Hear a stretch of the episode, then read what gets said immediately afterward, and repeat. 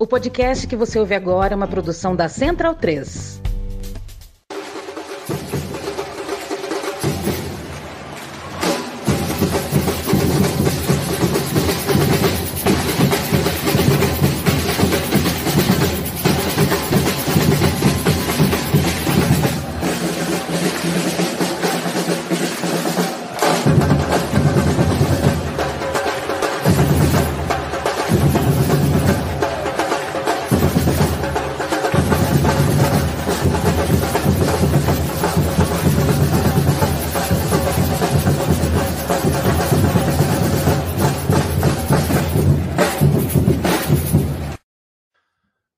Noite, bem-vindo, bem-vinda, amigo e amiga da Central 3, da Trivela e também do Na Bancada. Hoje, videocast barra podcast de 12 de maio de 2022 com o famoso duplo sinal. Estamos saindo também uh, no ar com o time do Na Bancada.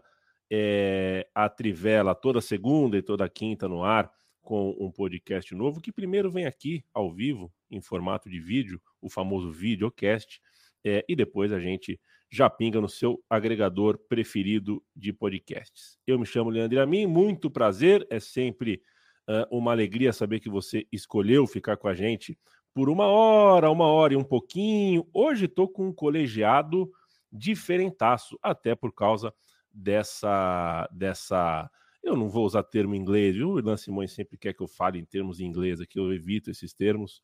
É, mas a gente está juntando agendas, a gente vai falar hoje bastante uh, do futebol sem a bola rolando, né? É, e o futebol brasileiro está precisando desse debate. É, sempre lembrando que Trivela e Central 3 possuem os seus financiamentos coletivos em apoia.se barra Trivela para Trivela, barra Central 3 para Central 3 e a loja da Trivela fica em capred.com.br barra Trivela. Você acessa esse endereço, capred.com.br barra Trivela e pode comprar o seu agasalho da hora, a sua camisa transada, o seu moletom, o seu cachecol, sua caneca, por que não? É, entra lá e apoie sempre o conteúdo independente, alternativo que você consome. Isso é muito, muito importante para a gente, não só economicamente, como também no boca a boca. Fale com as pessoas, você participa de algum grupo de WhatsApp, você conversa com seus amigos, uh, fala da existência das coisas que você ouve, das coisas que você consome porque ainda uh, funciona assim na nossa vida. A gente não pode depender só do robozinho, do algoritmo das redes sociais. Podcast Trivela, hoje Trivela Barra na bancada 231, possibilidades da Liga Brasileira. Será que vai ter Liga Brasileira? Dá para colocar na. Orlando, já vamos entrando com o pessoal que eu vou apresentar um por um. Vai, coloca aí. Vamos lá. Estamos com o Felipe Lobo. Muito boa noite, Felipe Lobo. Salve, salve a mim. Vou lembrar aqui o padrinho na bancada também, ó. padrim.com.br é. barra na bancada. Então apoio na bancada. Tem que apoiar os caras aqui também, pô. Exato. Só não, só não cantei porque não estava descrito aqui na minha colinha. Né? É verdade. De surpresa. É verdade. Uh, Leandro Stein, meu beijo. Como é que tá você, companheiro? Tá no mudo, tá no mudo. meu irmão? Tá no mudo, tá o famoso mudo. Quando, quando Boa noite, tudo certo, agora com som. E hoje só na retaguarda, né? Porque o, o time de convidados aqui, o time do Na Bancada, hoje é para ouvir a aula que eles vão dar sobre o tema. Aqui do lado, é, meu amigo, irmão, é, me ajuda muito nessa minha caminhada aqui na cidade de Maceió. Anderson, está... cadê o Anderson? Deixa eu ver o Anderson aqui para dar o um tchauzinho para ele. Anderson Gomes, tudo bem, companheiro? Prazer ter, ter você aqui com a gente. Prazer meu sempre, né, estar tá aqui com a Trivela, contribuir também com os textos lá na coluna na bancada e vamos lá, tem muita coisa e hoje é um grande elenco também na quantidade, né? Então, deixar tempo para todo mundo. O Anderson, que certa vez foi ofendido na, na, na, faculdade, foi fazer mestrado, foi, foi se especializar academicamente em Porto Alegre. Não foi para Miami, né, Anderson? Foi para Porto Alegre. É, melhor, melhor. Eu quero chamar o João Ricardo Pisani. Cadê você, companheiro? Pintou. Tudo bom? JR Pisani. Prazerzaço falar contigo. É a primeira vez que eu falo com você uh, com o um microfone entre nós, ouvindo, mas sempre te leio, sempre te acompanho. Tudo bom, companheiro? Prazer, prazer, Leandro. Legal estar tá aqui de novo com o pessoal da Trivela e se juntar ao pessoal do Na Bancada. E, pô, time de peso hoje. E um boa noite para todo mundo aí que está assistindo. Ô, Pisani, você gostava do Kobe? O mascote, o desenho animado do mascote das Olimpíadas de Barcelona ou não? Gostava, gostava. gostava. Acho que na minha é. memória, não, acho que Barcelona é mais o Dream Team, mas é, ficou só no basquete ali. Mas eu, não... é, eu, canto até a vinheta, porque é um dos meus desenhos Bom. preferidos. Kobe, um mascote genial, vive junto ao Mário Barcelona. Barcelona. É fantástico. O Kobe agora é a segunda maior personalidade do Barcelona. Barcelona, que é aquela cidade conhecida como um pedacinho de Frankfurt no sul espanhol. É... a gente está com o Rodrigo Capelo aqui diretamente a caminho do sol. Já é tipo madrugada na Espanha. Prazer ter você aqui, Capelo. Obrigado, obrigado pelo convite. Eu vou também tentar ficar na retaguarda para não atrapalhar, porque é muita gente brilhante ao mesmo tempo. Aqui é uma da manhã, mas eu gosto mais de trabalhar e de falar e de fazer as coisas à noite, então não tem problema. E para mostrar como eu estou afinado, é muita gente inteligente aqui, agora eu preciso fingir que eu sou cult, cara. Então eu tô, tomando um cafezinho, uma xícara do Amorebieta, um clube pequenininho que chegou à segunda divisão da, da, da Espanha. Então é uma baita história interessante, se vocês quiserem, depois eu conto, que eu estive lá e, e foi, foi bacana. E para fechar, nós estamos em sete hoje, aí eu vou usar aprendizados de professor Antônio Assis na faculdade, né? É, é, é, importante que o apresentador e que o mediador não seja uma lombada, né? Tente não atrapalhar. Eu sou rigoroso com o tempo e a gente tem coisa para cumprir aqui, mas eu vou tentar não atrapalhar a conversa. Chamo a contragosto Irlan Simões, mando meu beijo, meu abraço para o público achar que a gente é amigo. É, e peço para você abrir os trabalhos. Do que, que a gente vai falar hoje, Lan? Boa noite, meu irmão. Fala, Leandro. Vai, galera aí. Eu comentei antes da gente entrar que tá parecendo um ônibus lotado aqui, né? Todo mundo se acotovelando. Mas eu vou organizar as telas aqui para quem está assistindo sentir mais confortável com essa superlotação aqui do nosso Buzu na bancada Trivela. Mas, em suma, né? Vamos falar sobre esse tema da Liga, que todo dia tem notícia nova. É, e desde já, para quem acompanha na bancada com maior ênfase, deixando claro que a gente não está de chinelinho, né? Estou fazendo a tese, então isso é muito difícil realmente parar e organizar, fazer tudo. Hoje eu vou meter essa também de que eu estou na retaguarda, né? Exatamente porque eu não estou com condições de parar para acompanhar tudo e a galera aqui realmente tem muita qualidade para falar, então vai ser o suficiente para vocês entenderem. E aí aquela coisa, né? Mandar pergunta para tirar essas dúvidas mesmo do que será esse novo universo ou o que a gente imagina que vai ser, né? Porque as coisas né, se transformam bastante.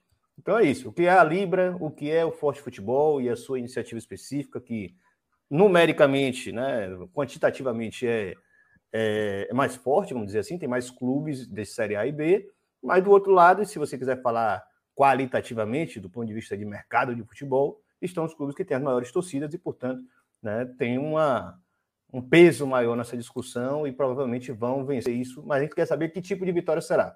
Se será para construir um, um, futebol quase espanhol, né, de concentrar dinheiro em poucos clubes, ou se vai ter algum tipo de acordo para que o futebol brasileiro tenha um mínimo de, de, de saúde financeira para que a disputa seja bonita e não uma humilhação diária dos grandes contra os pequenos. Em suma, é, eu queria passar a bola para Lobo, porque na verdade a ideia foi dele, né? A idealização de fazer essa grande mesa redonda aqui, que eu acho que ele também tem algumas questões para colocar e, e, algumas provocações já para dar um start aqui para gente. E aí eu vou começar Você percebeu, Orlando, você percebeu que você chamou o lobo e veio um latido?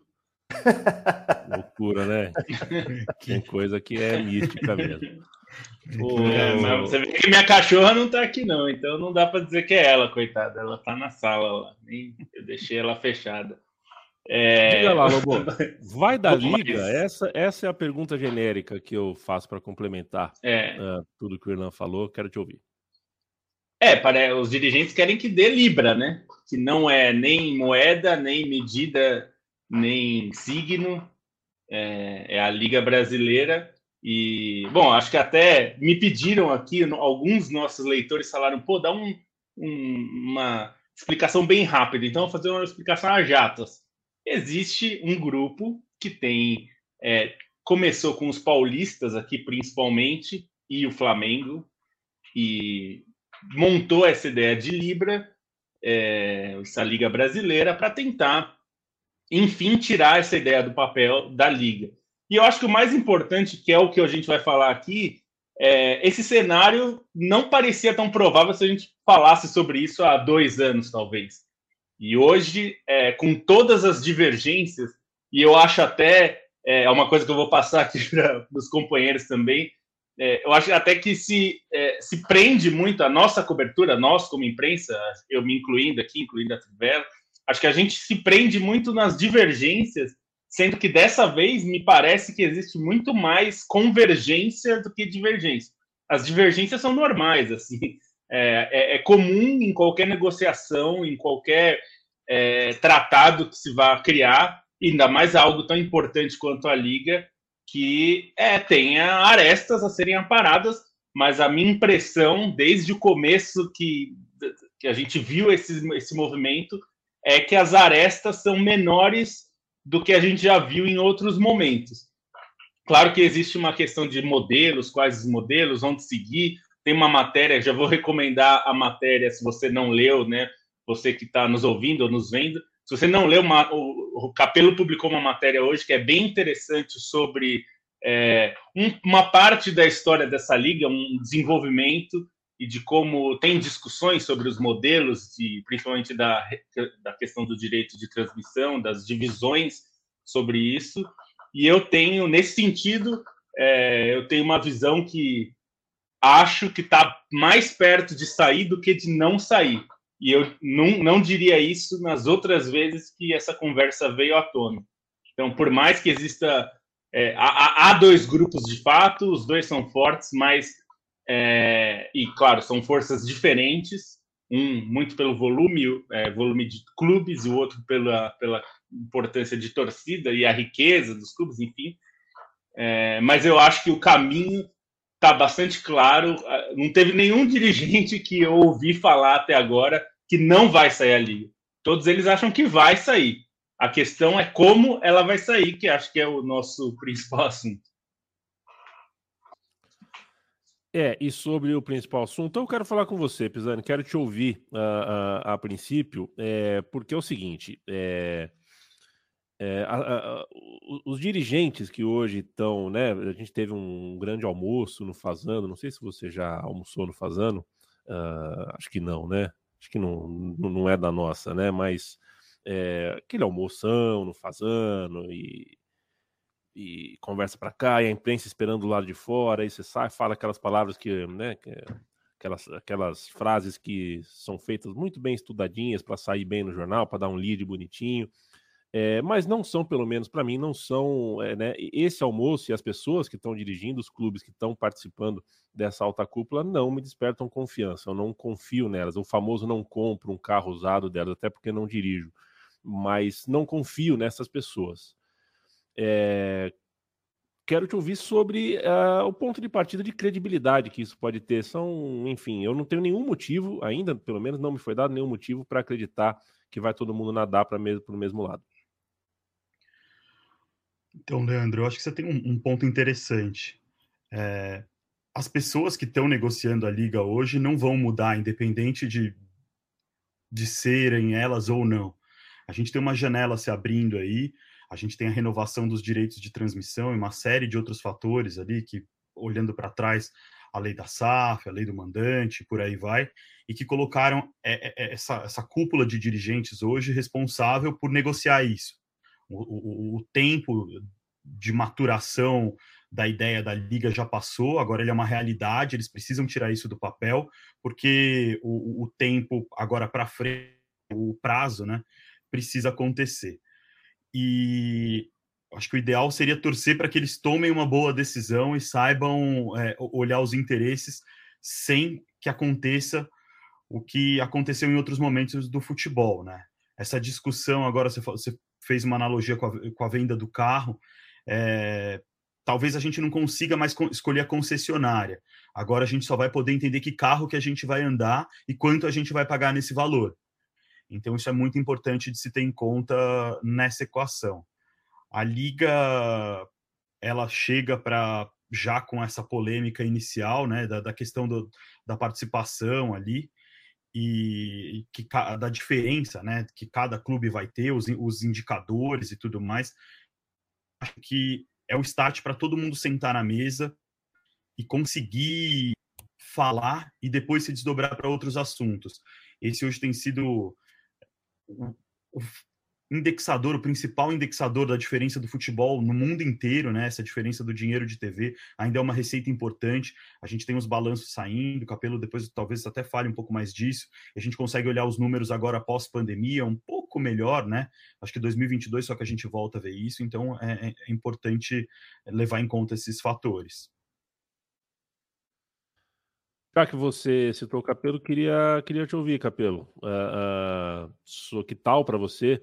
Uh, né, você que tem, é, até porque está morando na Espanha, né, tem uma clareza uh, maior, está visitando uh, vários tipos de projetos, não só de clubes, mas de ligas diferentes. É, o Brasil sempre fala em modelo daqui, modelo dali, né, quando a gente, a gente não consegue instituir uns pontos corridos sem falar que está adotando o um modelo de algum lugar, e isso não é quase nunca uma verdade, muitas vezes é um factoide ou parte de uma verdade, né? A gente não, as arquibancadas do Brasil não adotaram o modelo da Inglaterra, coisa nenhuma, só algumas partes e partes uh, imprecisas do, do que se tem como cultura, uh, ou de arquibancada, ou de modelo de competição. É, mas, enfim, a gente tem casos na Espanha, na Inglaterra, na Alemanha. Eu quero saber se é, essa primeira silhueta uh, de liga no Brasil se assemelha com alguma coisa que a gente tem nas principais ligas do mundo ainda é difícil de, de fazer comparações assim muito certeiras, né? Porque, como a gente sabe pelo noticiário dos últimos dias, os dirigentes estão todos ainda é, negociando, divergindo e, e, ainda não encontraram consensos, né? Mas pelo menos saiu um estatuto da Libra, da Liga do Futebol Brasileiro. Esse estatuto já vem com algumas propostas ali, né? Que é, aí alguns dirigentes dizem que foram impostas, que não devia ter sido assim, que devia ter conversado antes, mas o fato é que as, as condições foram colocadas num papel e fica um pouco mais fácil da gente ter é, base para conversar, né? Então, essa reportagem que, que eu publiquei hoje, ela parte dessa base, parte da contraproposta e compara com referências estrangeiras. E, e apesar de, de, você ter citado que a gente é, a gente tenta sempre importar muitas coisas da Europa e isso incomoda em alguns pontos, mas principalmente nesse tipo de assunto, é inevitável que a gente busque. É, se eu estivesse em outro podcast, eu diria benchmarking para parecer chique, mas como é na bancada e trivela, eu vou com referências. É normal que a gente vai buscar referências do que fazer, de quem faz direito, como é que se faz. E, e nesse sentido, eu acho que a Espanha e a Inglaterra são dois casos para a gente entender com mais, com mais cuidado. Daria para falar da Itália também, Alemanha acho que não, é, a França também não, mas é, Espanha e Inglaterra acho que são os dois, os dois países que a gente pode é, se debruçar aqui nas próximas. Vocês falaram uma hora só, mas eu estou achando que vai ter mais tempo, pelo que as pessoas estão comentando. Mas enfim, vamos, vamos em frente. E os números, eu não vou começar jogando número, não, porque senão a gente bagunça o coreto aqui, todo mundo tem que falar. Vou, vou passar a palavra. Muita gente. Tá bom, então eu passo a palavra para você, Anderson. Pelo seguinte, uh, companheiro, o, o, até 2024 a gente tem papel assinado que de alguma forma compromete o andamento, né, o andamento econômico em relação a direito de transmissão.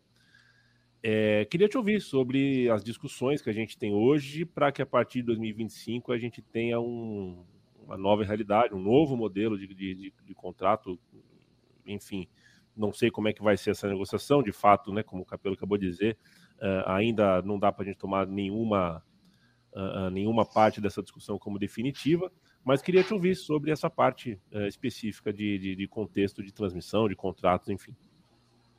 Esse acaba sendo o grande nó histórico, né, desde a época do Clube dos 13. Quem vai negociar, quem negocia representando né, quais agentes, enfim. Uh, isso, esse debate começa ainda lá em Copa União, mas especialmente depois né, de 97 em diante. Uh, e o que a gente tem dos últimos anos né, foram mudanças muito ligadas à concorrência.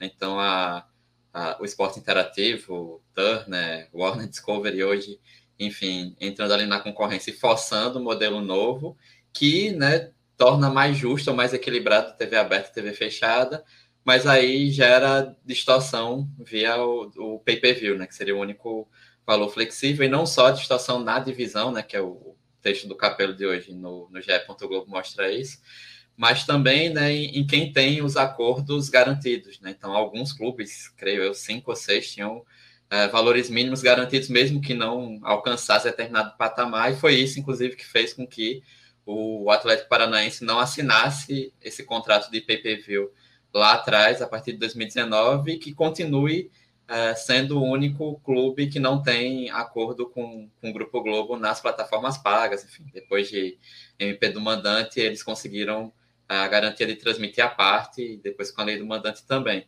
É, e, e, essa, essa diferença é, é muito importante, porque, e, e, esse é um ponto interessante, porque é uma. É, quem está do outro lado, né, quem fortalece o grupo Forte Futebol, né, que seria o, o oposto ao Rio, São Paulo e, e Cruzeiro, é justamente, né, Rio, Bota, é, Flamengo e Vasco, é justamente o Petralha e alguns clubes que conseguiram se organizar estruturalmente, né, que esse é um argumento muito comum, mas que continuam tendo diferenças grandes nas receitas daquilo que é construído conjuntamente. Então, um jogo de futebol é uma construção de um time contra o outro. Aí, sócio-torcedor, bilheteria, enfim, mídias sociais, coisas do tipo, são construções individualizadas. Mas a, a transmissão no pay-per-view ainda é transmissão audiovisual construída por duas equipes, né? E aí, pay-per-view, Twitch, o que vier a ser.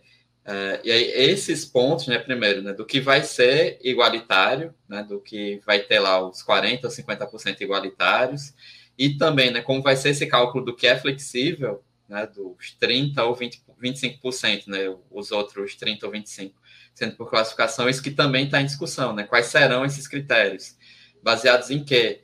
Né, o, Capelo colocou no texto as diferenças, por exemplo, né, em relação à Espanha e Inglaterra, o que, é, o que eles consideram. A Itália já tem um modelo é, desse 30% mais complicado, porque considera é, é, rendimento de clube, tamanho de torcida, sei lá, há algumas décadas.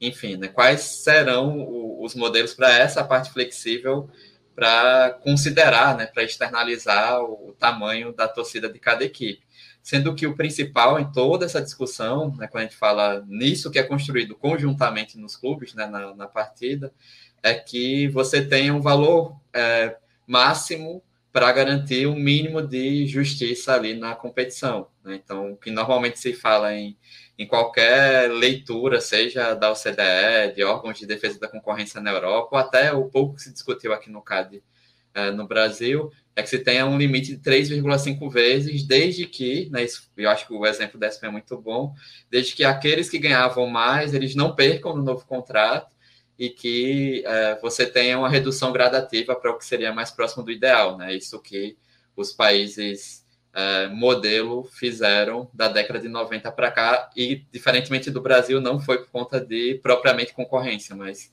via uh, definições, seja do agente regulador da concorrência nos respectivos países, ou via decretos e leis. Né? Foi assim na Espanha recentemente, foi na Itália no final da década de 2000, enfim, entre outros lugares. Aqui também tem isso, né? O, o próprio mercado e os agentes, né? Quando a gente fala em agentes, são os clubes, são a, as empresas de comunicação, mas são também aqueles mediadores, né?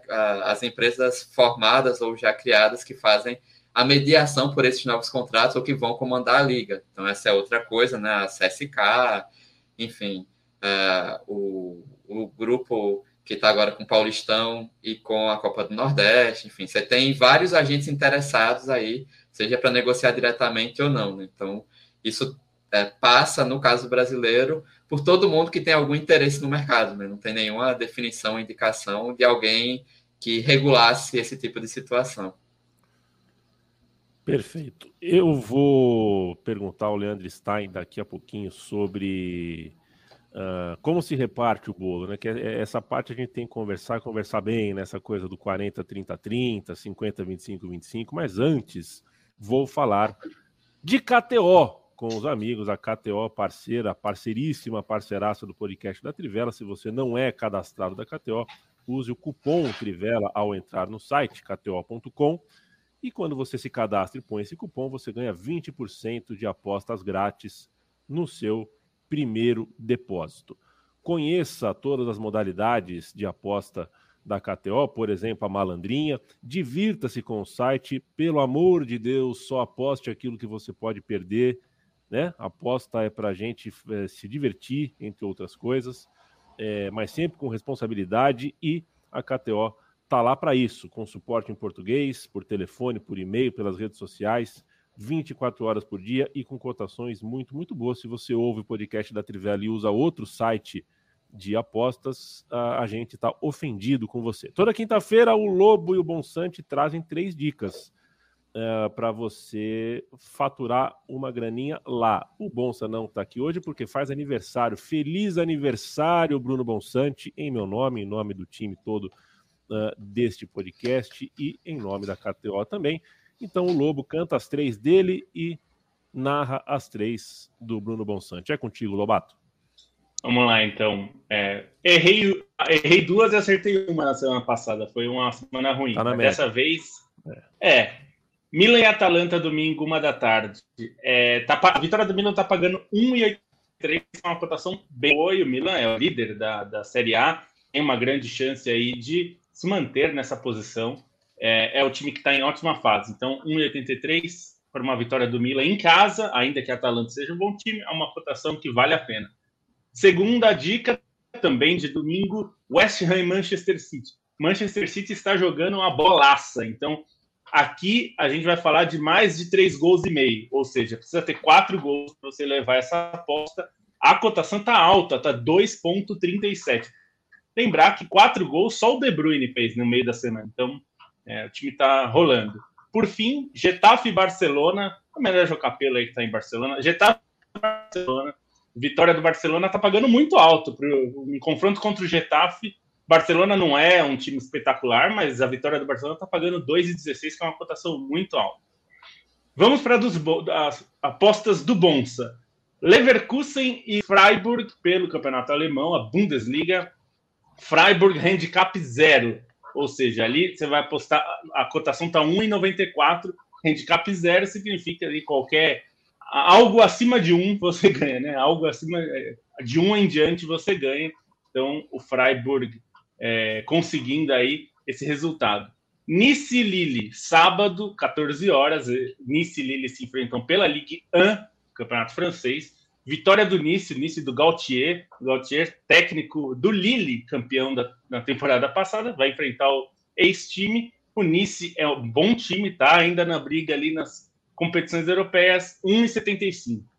Vitória do Lille. E por fim, Wolverhampton e Norwich. O Norwich virou, né, assim, um saco de pancadas na Premier League. Então, mais de um gol e meio do Wolverhampton, ou seja, precisa de dois gols do Wolverhampton na partida cotação de 1,60. Também é uma boa cotação. Seis dicas aí para você levar para o seu fim de semana. Muito bom. Felipe Lobo, que semana passada falou para apostar no Newcastle contra o Manchester City. Não, não falei. Estava pagando 15. Eu falei, não, eu é, falei. Eu falou falei, sim. Não, não, eu falei que é uma aposta maluca. Você, essa daí você não pode me cobrar. É, Essa... eu pus dois reais lá no Newcastle, foi 5 a 0 pro City, mas obrigado, é, É, mas uma, eu falei, eu falei a, cotação era pensando na desgraça do Manchester City, que vinha da eliminação, mas eu falei, essa tá você vai perder, põe sabendo que você vai perder. Tá bom. O KTO.com, um beijo, um abraço para todo o time da KTO, pelo apoio de sempre. A gente sabe o quanto é valioso uh, o apoio às mídias independentes. Valeu demais. KTO.com. Leandro Stein, prometi te perguntar, te pergunto agora é, como é que se desata, é, como é que estes tipos de cartolas, que é como os que a gente tem no Brasil, é, desatam nós que parecem é, indesatáveis, né? É, porque existem alguns pontos que são consenso, alguns pontos que são negociáveis, mas alguns pontos que me parecem ser obstáculos bem problemáticos. Queria te ouvir sobre o que para você é são pontos cruciais que podem fazer uh, o bolo desandar. É, assim, eu vejo como algo bastante interessante, né? Analisar como, é, até em experiências passadas, não que o Clube dos 13 seja um grande exemplo, mas como a questão da negociação dos direitos de TV foi um fator fundamental no, no desmanche do Clube dos 13 e agora a formação de uma nova liga de novo gire ao redor disso, né? Depois de, de um racha individualista, digamos assim. E, bom, pelo menos existem propostas e, e, essa consciência em cima do que já se tinha também recentemente em relação a maneira de como a divisão deve ser feita, acho legítima é, uma justificação ao redor da, de uma divisão mais igualitária entre os clubes, algo que fortaleça em conjunto, porque é o primeiro passo, né? É o passo do consenso é, chegar a uma proposta uniforme de consenso entre os clubes em relação aos direitos de TV, quando a ideia de liga ela supera muito só essa função de negociar os direitos de TV no mercado interno, né? E para mim é, é, o ponto crucial é, pensar na liga é, como um processo maior e esse consenso poder é, possibilitar esse consenso maior que é a função da liga em si é, em negociar o, os direitos internacionais do Campeonato Brasileiro, que é um passo importante para pensar num, num fortalecimento geral da liga, em negociar outros tipos de direitos de imagem, que é algo tão simples, né, que na Trivela a gente discutiu algumas vezes em relação aos próprios é, direitos em jogos de videogame, que são importantes para a popularização do campeonato internacionalmente. Isso não existe no Brasil pela falta é, de um grupo que possa negociar de maneira uniforme é, esse aspecto, e dentro das discussões, até além da, da questão dos 40%, dos 50%, é, um ponto para mim também que é muito importante dentro desse, dessa é, necessidade de consenso é pensar na divisão para a própria Série B, né? Porque o Brasil, o futebol brasileiro, é, ele tem um, uma Série B diferente de outras ligas, se a gente pensar em outros, outro, outras segundas divisões das grandes ligas europeias, por exemplo, que vão ser sempre o parâmetro nessa negociação. É, o futebol brasileiro tem torcidas maiores em segunda divisão, tem clubes mais tradicionais em média do que outras segundas divisões, e tem uma uma capilaridade maior, até pensando é, na economia nacional e no tamanho dessas cidades, para explorar melhor a Série B. Então, acho que é importante também dentro dessa discussão é, quanto aos direitos, e aí é, a discussão entre, entre os 15% para a Série B ou os 20% de receita para a Série B, que é o, o que defende o forte, é pensar na Série B também como um processo integrado do futebol brasileiro e dessa necessidade de equilíbrio, né?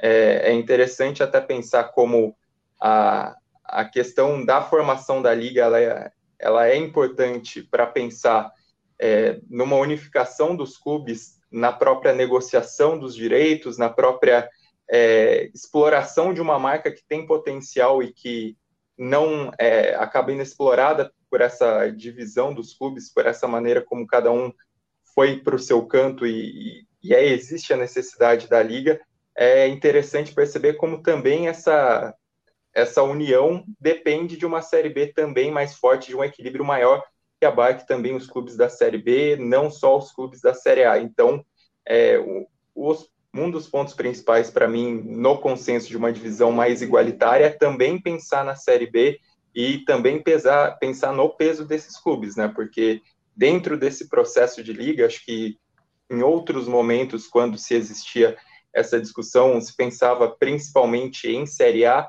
mas o, o momento da Série B e, e, o rebaixamento de clubes de massa, principalmente para a Série B, ela, ela muda um pouco esse caráter e gera também importância sobre esse ponto, né? Sobre pensar a Série B dentro de um equilíbrio maior no sistema do futebol brasileiro. Isso a gente pode pensar até pela mudança no formato da Série C como um processo que pode ser maior também dentro disso.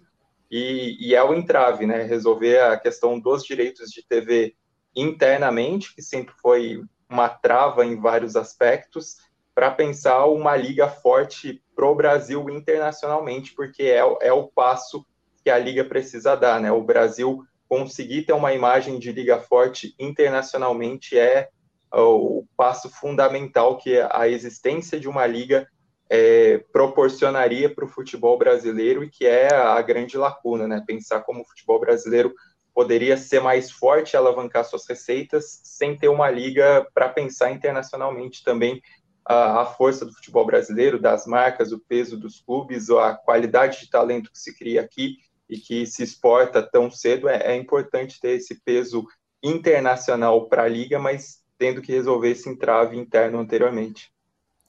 Queria, é, queria levantar uma coisa que eu acho que tem a ver com a matéria do Capelli e até chamar ele, porque eu acho que é, é fundamental. Pensando em tudo que a gente falou, é, a primeira coisa que todo mundo fala sobre a liga é a questão da desigualdade. E esse é o ponto central da matéria que o Capelo fez hoje. Eu acho que é importante a gente tratar disso justamente pelo que eu falei no começo. Eu acho que hoje existe uma perspectiva de liga que é muito clara, que assim é, é muito é muito provável que a gente veja essa liga sair nos próximos meses.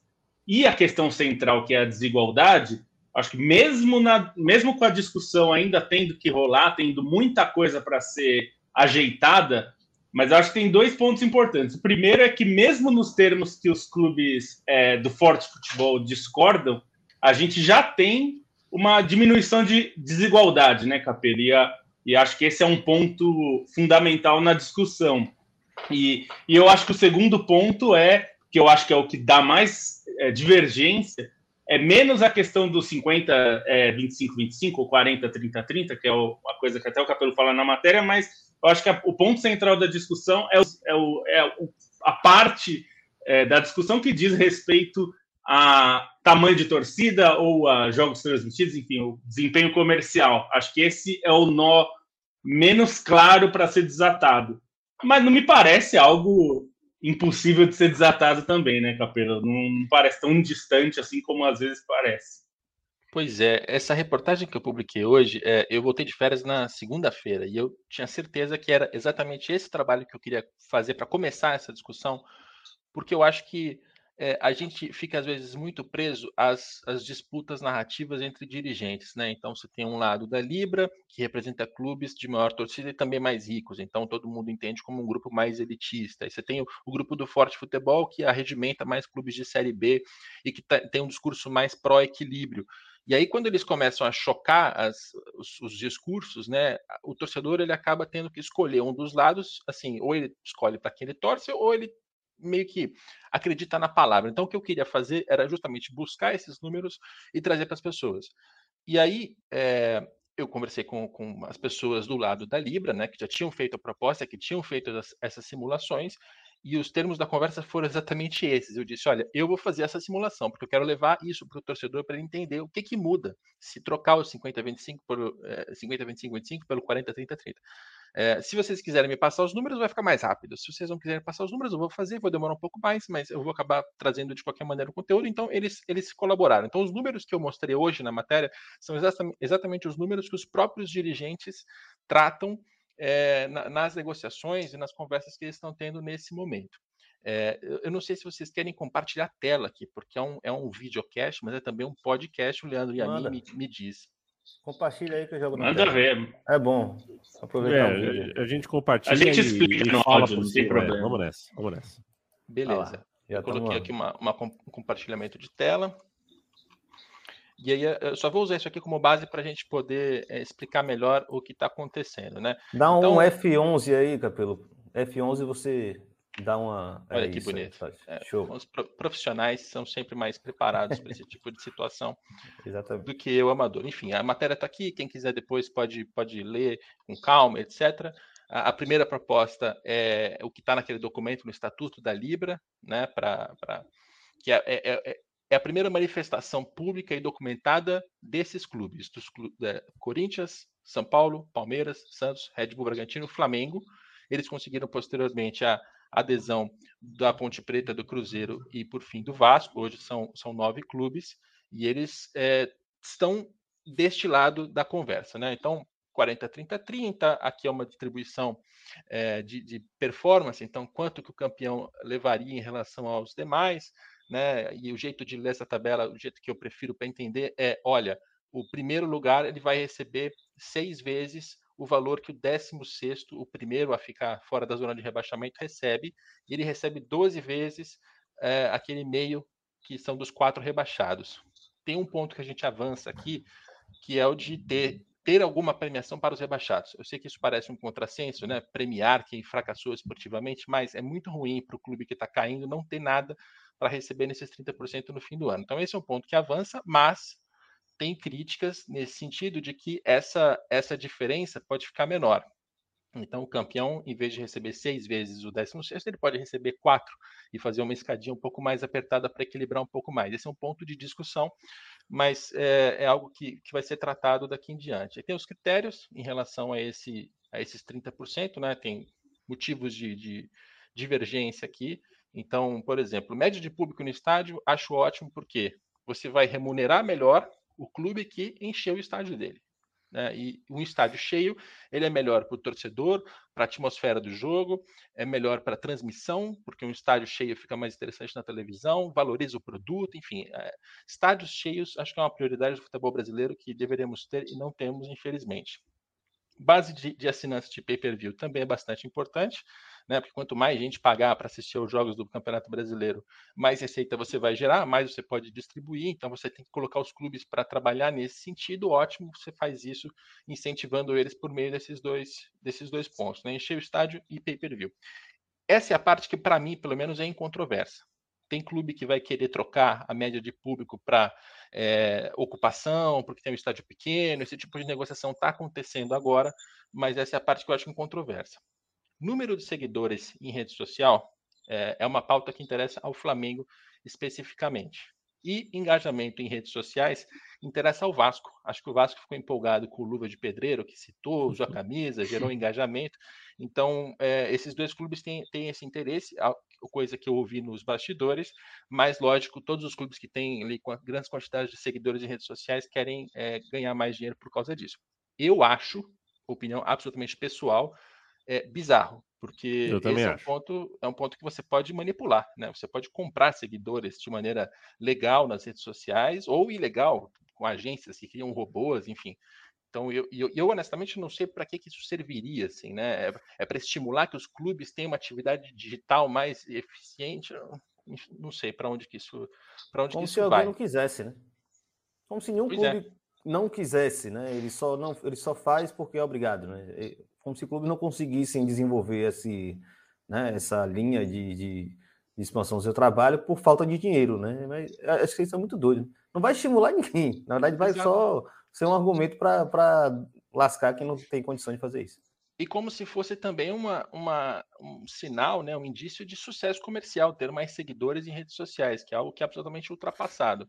É, a audiência na televisão aberta, eu não sei se precisa, mas não vejo nenhum problema, assim, claro, você vai num fator como esse, vai privilegiar quem dá mais audiência, nesse caso, Corinthians e Flamengo. Obviamente é por isso que eles querem. Mas, por outro lado, também você acaba é, estimulando que o clube promova o campeonato, sei lá. É um ponto que eu acho, vocês podem opinar, opinar eu não tenho opinião muito fechada nesse sentido. E tamanho de torcida, que é um ponto que eu acho também controverso, porque claramente você vai beneficiar é, Flamengo, Corinthians principalmente, mas também São Paulo e Palmeiras, e num ponto que é, eu não vejo isso como um estímulo para que o campeonato melhore de alguma, alguma maneira, sabe? Olha só, você vai é, tentar converter mais torcedores, aumentar sua base, tudo bem, mas isso acontece ao longo de décadas, ao longo de muito tempo, né? Então, é, esses são pontos que são controversos. É, se vocês quiserem discutir, a gente discute, se não, passa, passa adiante, mas são os pontos que estão sendo atacados hoje pelos integrantes do Forte Futebol. É, e essa turma da Libra, né? Eles estão tentando, claro, vencer essas resistências do forte futebol e dos clubes que assinaram uma carta criticando esses itens, mas principalmente eles estão tentando agora é, seduzir, no bom sentido, os clubes que ainda não escolheram lado. Né? A gente tem alguns clubes bastante importantes para essa conversa, como é o caso do, do Internacional, é o caso do Atlético Mineiro, é o caso do Botafogo, do Bahia, do Grêmio, é, e ainda tem mais alguns outros clubes de segunda divisão. Então, é, quando essas, esses parafusos eles vão apertar uh, e afrouxar para tentar encontrar e puxar mais gente para o lado deles. Essa, essa é a situação inicial aqui. Manda ver. Diga lá, Irlan, por favor. É só aproveitar aqui que já está explorando o número também. É, tem algumas coisas aqui que eu acho que é bom a gente dar uma frisada. É, primeiro, o Capelo falou sobre esse, essa cláusula de paraquedas, né? Que é você garantir um repasse de algum recurso ainda mesmo para quem foi rebaixado. E aí, recentemente, você fez um texto sobre a queda do Grêmio, né? A importância de ter que o Grêmio. A, a importância, se o Grêmio tivesse uma cláusula de paraquedas, que não teve. É, e aí foi mal interpretado, o pessoal falou: ah, vai favorecer os grandes. Não, Na verdade, a grande questão é o seguinte: quando você sai da Série A para a Série B, é, você não se desfaz dos jogadores caros num estalar de dedo. Não é porque você caiu que acabaram os contratos. Os contratos seguem, é, é, né, seguem vigentes. Então você está com, sei lá, 20%, a, a receita se reduz em 80%, vamos dar um chute aqui por cima. Só que o salário dos caras são os mesmos que jogaram os Libertadores, né, que estão na Série A. Então, esse é um problema muito sério do, desse sistema de rebaixamento e acesso. A gente fez até uma discussão excelente aqui com, com o Lobo, Pisani e eu acho que foi Luciano Mota sobre o esporte norte-americano, né? Que não existe rebaixamento exatamente porque é uma loucura, né? É, é um, um, cassino, é uma, uma roleta russa. Então, assim, isso não é necessariamente para favorecer um clube, é para garantir que ele tenha um, uma estrutura mínima para se desfazer desses jogadores, se reenquadrar na nova realidade, né? É, é o básico. Até para garantir que e ele tem... possa também pagar rescisão. É, é, e aí, assim, não é que a cláusula de paraquedas do Clube dos 13 seja um modelo, porque ali não era cláusula de paraquedas. Ali era um favorecimento em cima de um favorecimento. Você caía para a Série B e mantinha a sua faixa de, de, de, de, de receita de TV. Né? Isso é uma coisa completamente diferente. Então, alguns clubes tinham direito àquilo, outros não tinham. Né? Não é porque o modelo brasileiro anterior era um desastre que a gente tem que repetir algo agora ou achar que a gente né, vai, vai usar isso como modelo. Mas algumas coisas são né, fundamentais, é. considerando a natureza do, do, negócio do futebol. E aí você. Bom, Por favor. Não, só para fechar. É, é, e aí, assim, essa briga com que está falando aqui, né, esses, esses, enfim, né, esses critérios que para mim não fazem o menor sentido, eu acho que não. A média de público em estádio, tudo bem. Eu acho que se você colocar ali 10% da receita global, né, do, da grana total da venda de direito de transmissão, e, e dividir isso com quem tem mais gente no estádio, quem tem menos gente no estádio, pode sim estimular, né? Porque o clube vai garantir, por exemplo, estava conversando com o pessoal do Fluminense, né, para mostrar como isso tem uma, uma, importância e vale a pena a gente defender essa, esse, um modelo desse tipo, é, independente do, do né, das outros problemas que por fora venham. Mas o Fluminense ele é impedido pela Polícia Militar do Rio de Janeiro de colocar os torcedores organizados no setor inferior. Então você vai ver o jogo do Fluminense, é um lado cheio de gente, do outro lado não tem uma alma. Aí eu falei, pô, que sentido faz? Porque o Fluminense não fecha o setor superior do Maracanã, mesmo que não seja muito né, apropriado para isso, porque é um modelo de estádio que não deveria existir no Brasil, que é horrível. É, mas jogavam uma galera no setor sul, uma galera no setor norte, e aí visualmente parecia que o jogo estava mais cheio do que né, aquele esquema metade para lá e ninguém para lá. E aí ele explicou, a Polícia Militar veta isso. Eu falei, pô, mas os clubes não vão para cima, os clubes não, não colocam a importância disso. Não, os clubes simplesmente não se importam com isso clubes não entendem o valor disso. Talvez uma cláusula nesse sentido vá lá e mude um pouco a mentalidade e impeça, por exemplo, de ser algo do tipo. O Corinthians, por exemplo, fez, ó, oh, o setor que vai ser o mais, o mais caro e, portanto, menos acessado é o setor que vai ficar embaixo da câmera da TV. Às vezes você está vendo o jogo, a, a, arena do Corinthians lotada, lotada, lotada, mas quem está lá dentro sabe que o Oeste está vazio. É, mas ninguém viu. O espetáculo do Corinthians continua bonito porque tem torcedor de estádio.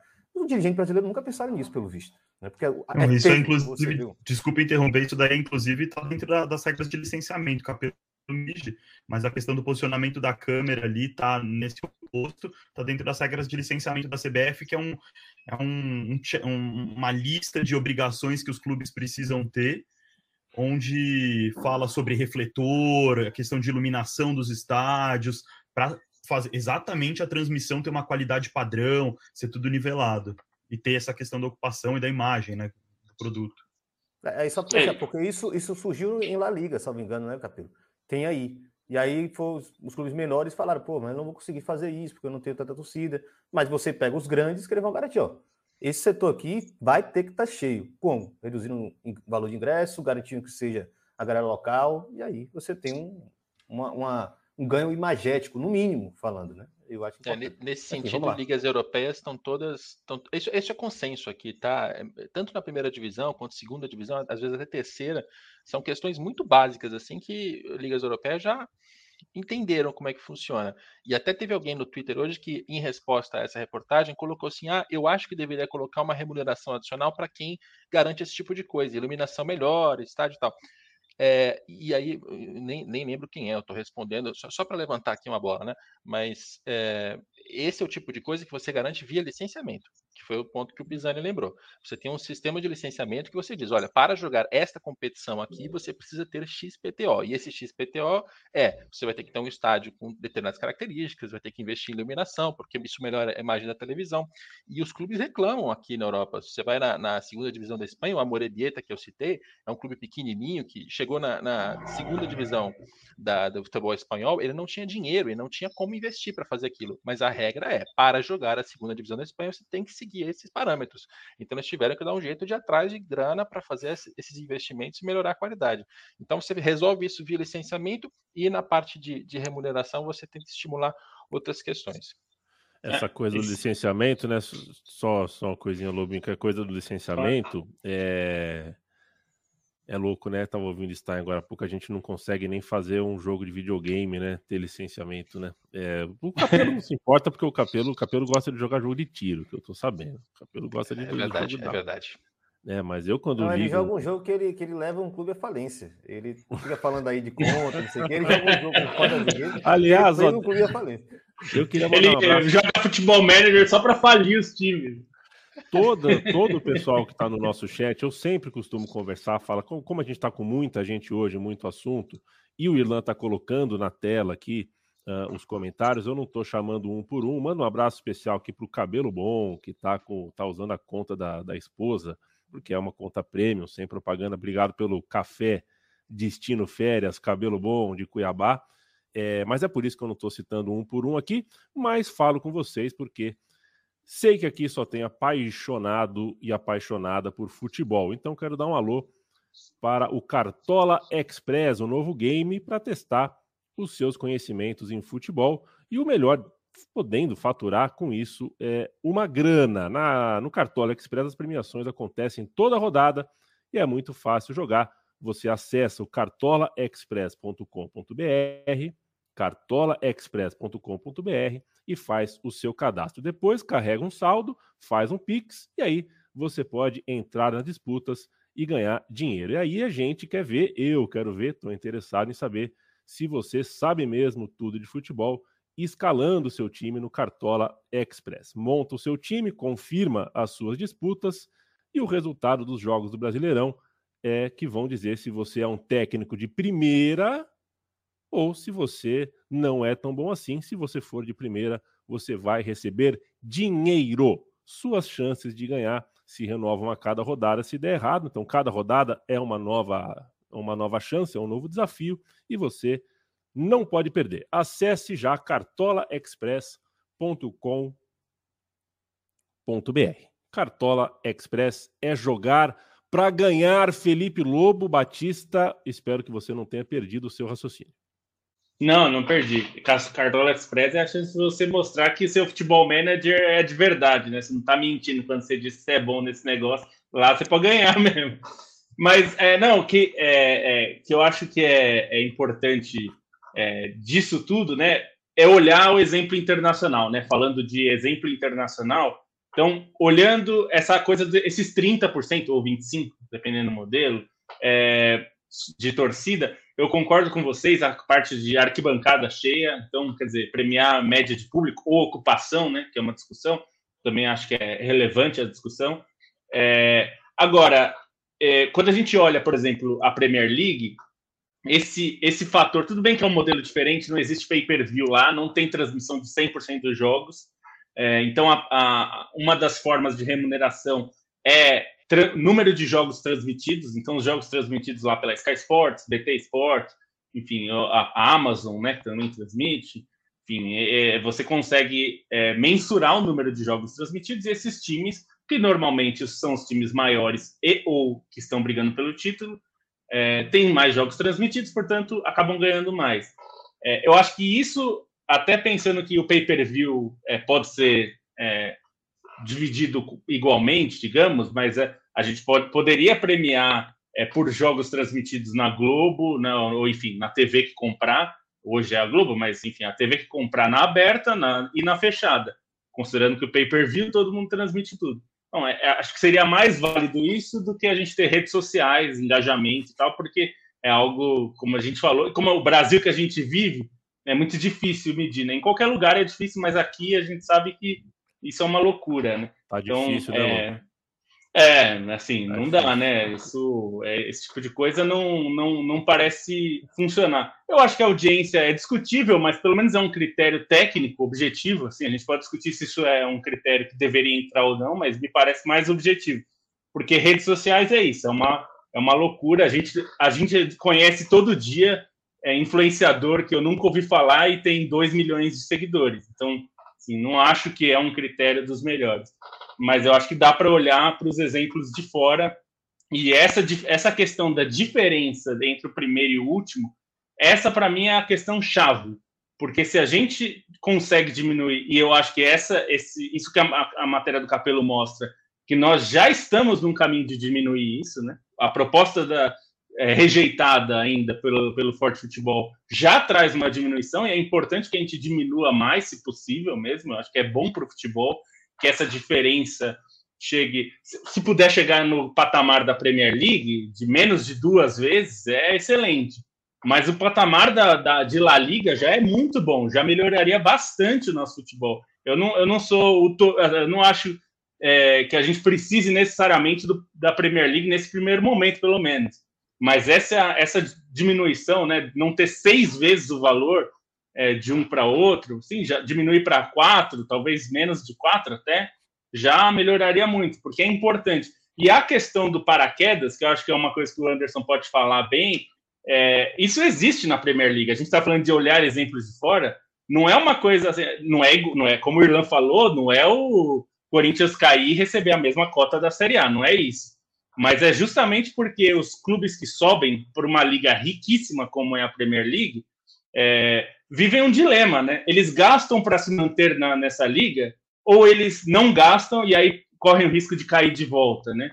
É, vários times entram nesse, nesse dilema. O Fulham vira e mexe, sobe de divisão, gasta muito e aí não consegue se manter porque é, é uma competição dura e aí cai e tem que se desfazer de metade do elenco, muitas vezes pagando parte dos salários, porque contratou jogador de outra liga, a não estátua, consegue. Né? né? Tem que se desfazer da estátua. É, então, é, então, eu acho que essa é, uma, essa é uma discussão relevante, sim, e não é só pensando, a gente olha muito para isso pensando no Corinthians que caiu com a mesma cota, mas a gente tem que pensar, é, é, no caso do CSA, por exemplo, do Anderson subir, não deixar esse dilema de, puxa, eu não posso gastar, porque se eu cair, eu não tenho como pagar tem que ter um meio termo, né? Acho que isso é importante.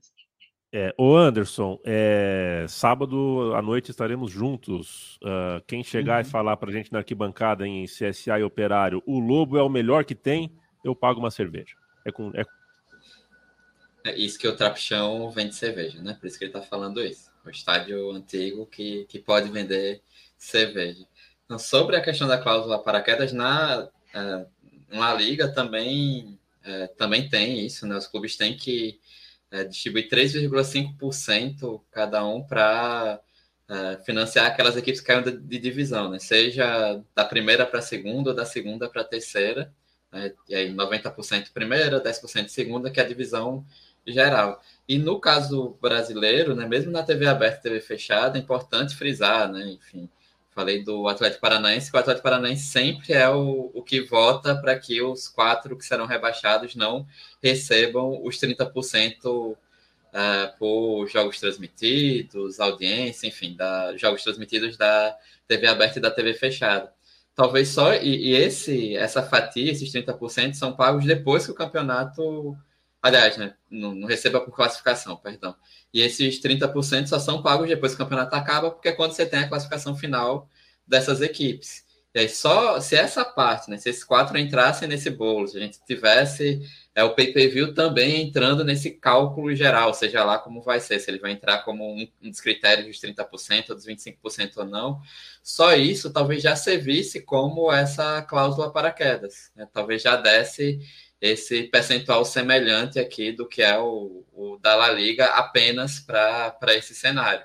É, isso já ajudaria. Está tentando fazer aqui uns cálculos rápidos e tal, mas sei lá, pensando sem nenhuma métrica, enfim, sobraria 6 milhões pelo menos, né? Pensando no que a gente tem de contratos atuais para esses clubes que cairiam. Né? Não, não fui verificar e fazer os cálculos direitinho. Mas aí você já teria alguma coisa né, que, que daria hoje 60% do que os clubes da Série B ganham né, disputando a competição. Então já seria um, algo que poderia ter sido colocado em prática, é, que não seria uma cláusula para queda, seria algo que queria ser pago pelo que o, os clubes é, criaram de receita ao longo da competição, porque, enfim, o CSA, quando caiu, ele jogou todas as partidas, ele teve a classificação lá, 18 mas isso não foi considerado, né? Digamos, ele não entrou nesta parte da divisão, só foi para o geral e para a questão de jogos transmitidos. Então, só isso já ajudaria, especialmente, óbvio, né? Estou falando aqui de clubes de torcida de tamanho médio ou torcida de tamanho. É, torcida de, é, de capitais, né? Que aí você tem capitais pequenas. Isso já ajudaria. Né? Você teria né, uma quantia boa. E não necessariamente você começar com os 35 milhões, como foi, acho que o Curitiba em 2018, enquanto os outros estavam ganhando o líquido 6, ou os, os 30 do Goiás, para a gente sair dos exemplos de maiores torcidas que caíram né, na Série B nesse período. Então, só isso já ajudaria, já era um ponto. E né, o, é, o Lobo falou também né, da, da questão da Série B, a importância é, de de ter uma, uma preocupação também com a Série B enquanto algo que envolve a elite nacional, né? A gente está falando de um Brasil de dimensões continentais, de quase é, de centenas de clubes. Né? Hoje a gente tem, para ficar pegar os exemplos de Nordeste, América de Natal e Santa Cruz disputando a Série D do Campeonato Brasileiro. Então, as séries A e B são elite do futebol nacional pelo tamanho que a gente tem e a quantidade de clubes. Né? Tem Remy Paysandu na C, enfim, Daria para citar outros e outros exemplos. Então, é, pensar essa Série B junto também é algo muito benéfico, né? Então, é, essa articulação de séries A e B e tentar trazer esse processo, que era algo que a FBA fazia até 2006, 2007 com os clubes da Série B. É, eu acho que isso também é interessante, porque pela quantidade de clubes que caem, o, o Leandro Yamin é uma das pessoas que mais discute isso, uma hora ou outra, clube de média torcida ou de grande torcida vai cair. Né? Um ano que desajustou, o exemplo é o Grêmio ano passado, que estruturalmente, o pessoal falando de fair play financeiro no chat, financeiramente o clube estava ali bem equilibrado, você dá para é, é, comentar uma contratação ou outra, o um modelo de contratação de jogadores acima dos 30 anos e tal, mas era um clube que vinha financeiramente tranquilo, né? E caiu para a Série B. Então, é, acho que dá para pensar como primeiro, né, grande, essa grande elite que vai estar nas séries A e B, uma hora alguém vai cair ou tropeçar e, e passar por lá também. Né? E a gente já tem alternativas possíveis, mesmo no modelo atual, só com TV aberta e TV fechada. Ah, e só para acrescentar também sobre a cláusula de paraquedas, é que dentro da realidade do futebol inglês, por exemplo, ela acaba sendo importante pensando no modelo de negócio, não apenas é, em questão do clube não ter essa quebra em relação aos contratos, né, é algo que, que vocês já frisaram, mas também pensando na questão dos proprietários em si, né, porque assim, o futebol inglês já sofre muito com clubes que quebram a partir de proprietários é, irresponsáveis tantas vezes nesses rebaixamentos, você ter uma cláusula de paraquedas ainda é uma proteção um pouco maior ao próprio clube dentro de uma, uma estrutura que acaba exposta e assim é, um rebaixamento, muitas vezes sem a cláusula de paraquedas ainda dentro desse modelo inglês, por exemplo, afastaria muitos donos e, e geraria um, um, efeito bola de neve ainda maior do que, o já, do que o que já ocorre com vários clubes, né? Então, ainda tem essa importância dentro da realidade do futebol inglês, pensando nesse modelo de negócio. Mas você sabe que, eu, eu, sem querer me interromper, interromper demais aqui o fluxo, mas só para a gente matar essa parte do paraquedas, é, a gente primeiro, a gente está tratando de paraquedas aqui, é uma discussão nossa aqui. Nenhum dos dirigentes está defendendo esse modelo aqui no Brasil. Nenhum. Nem do lado do Forte Futebol, nem do lado da Libra, nem os indecisos, ninguém colocou isso na mesa. Então, isso é importante de ser, de ser dito também. E quando a gente olha para a Inglaterra, é, até, até digo por quê, porque esse foi um ponto que eu conversei com as pessoas do lado da Libra.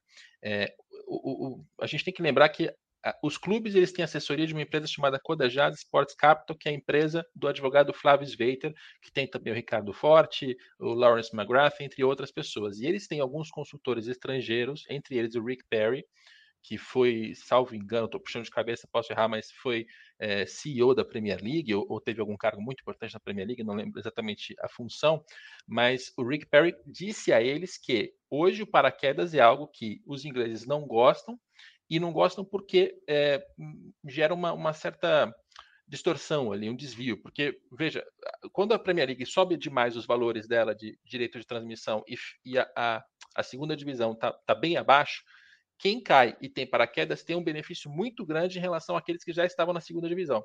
Então você acaba criando um tipo de clube que sobe e desce, sobe e desce, sobe e desce, mas é, ele gera uma disputa é, desleal de certa maneira quando está na segunda e insuficiente quando está na primeira. Então tem uma distorção, os ingleses mesmo estão insatisfeitos com a questão do paraquedas. É, é claro, eles estão na realidade deles. Da nossa, eu colocaria também, eu concordo com vocês, gosto da, da preocupação de se ter alguma, alguma coisa para prevenir que os clubes quebrem nessa, nessa queda de, de primeira para segunda divisão. Mas é. eu acho que esses, esses eram dois pontos que vale a pena colocar para amarrar essa história.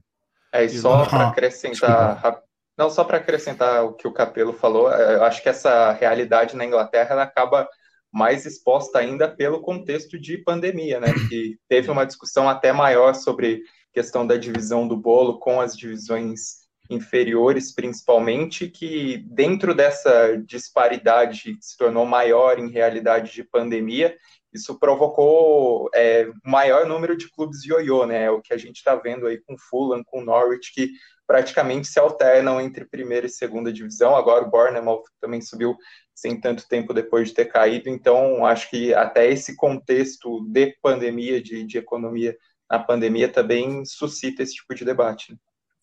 É o que eles brincam lá, né? Que chamam de. Não, é paraquedas ou trampolim, né?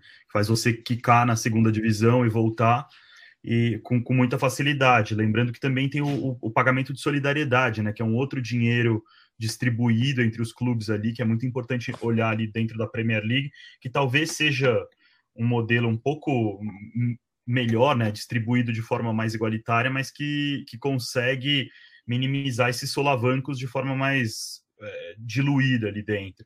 Mas também é, é uma preocupação. Eu acredito que essas discussões, a, a minha grande dúvida é que eu acho que elas são um capítulo 2, talvez, nessa grande discussão de liga, né?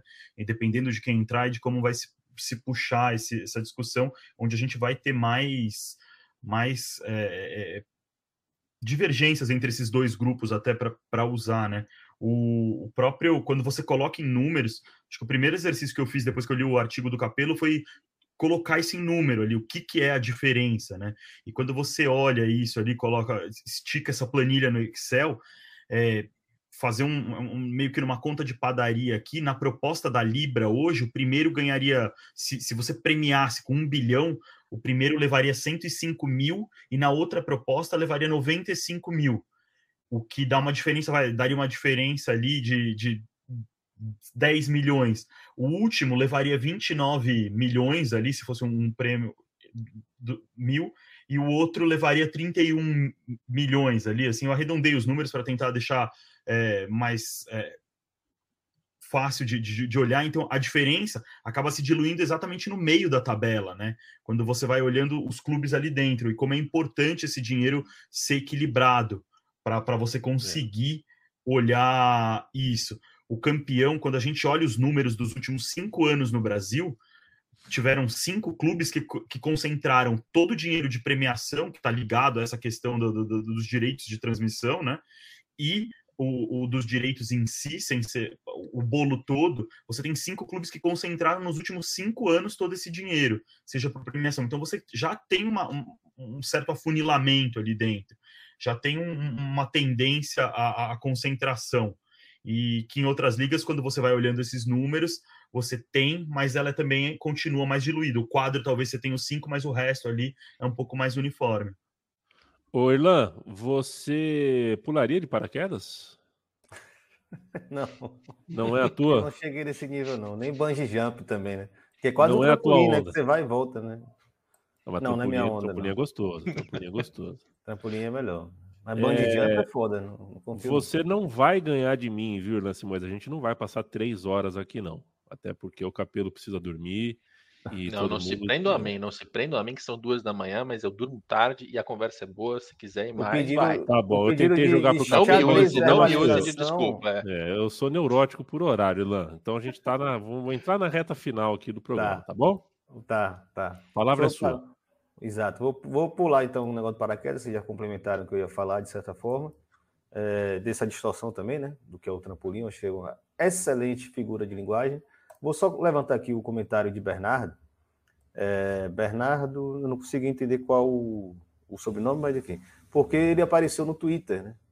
Provocando isso, eu falei, ó, leva lá para a live que a gente responde. Como já tinham muitas perguntas encavaladas, então eu falei, vou guardar e depois eu, eu entro e eu mesmo respondo porque isso tem aparecido muito na discussão. Discussão, não, né? É, é, um argumento que tem vindo muito, obviamente, de flamenguistas, para questionar por que vocês falam isso sendo o Clube do Nordeste, mas na Copa do Nordeste os valores são distorcidos.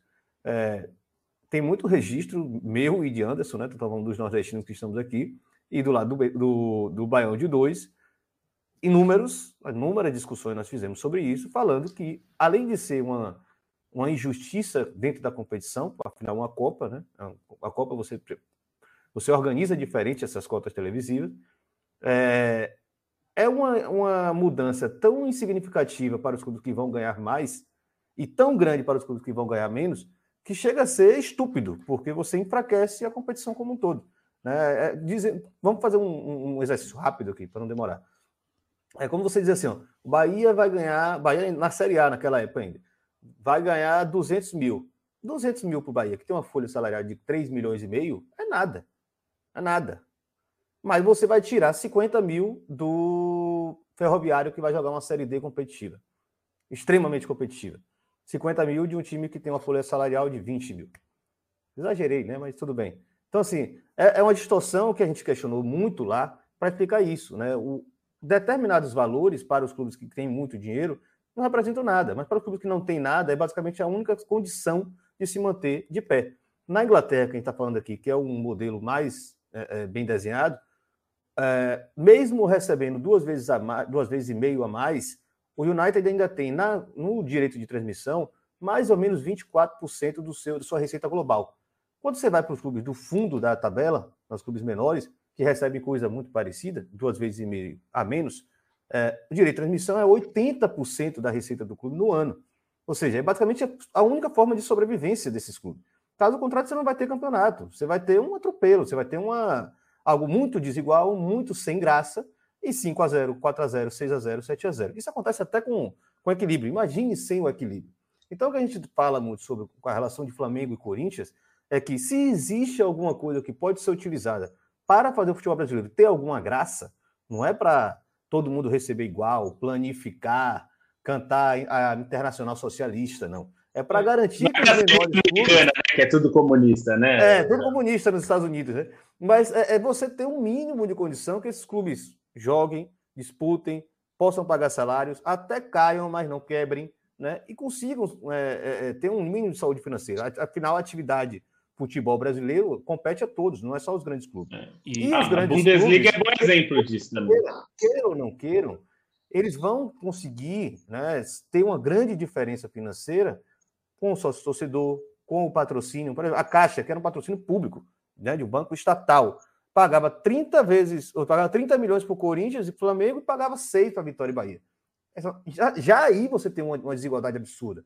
Os cinco vezes já está aí. Você não precisa é. levar isso para o direito de transmissão certo? Então, só para explicar. Aquele... Então, vocês estão trazendo argumento, argumento, argumento, argumento, e na verdade você só deve dizer o seguinte: eu acho que Flamengo, Corinthians tem que ganhar mais e ponto final. Acabou, não traz mais argumento que não vai bater. Tá? O, é isso.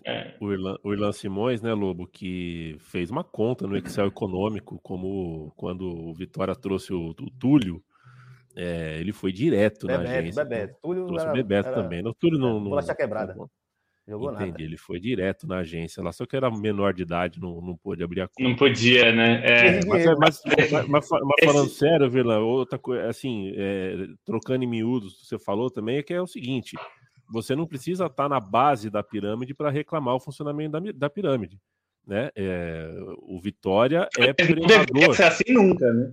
É, o Vitória é um time, entre aspas, predador, se você olhar do ponto de vista da Catuense.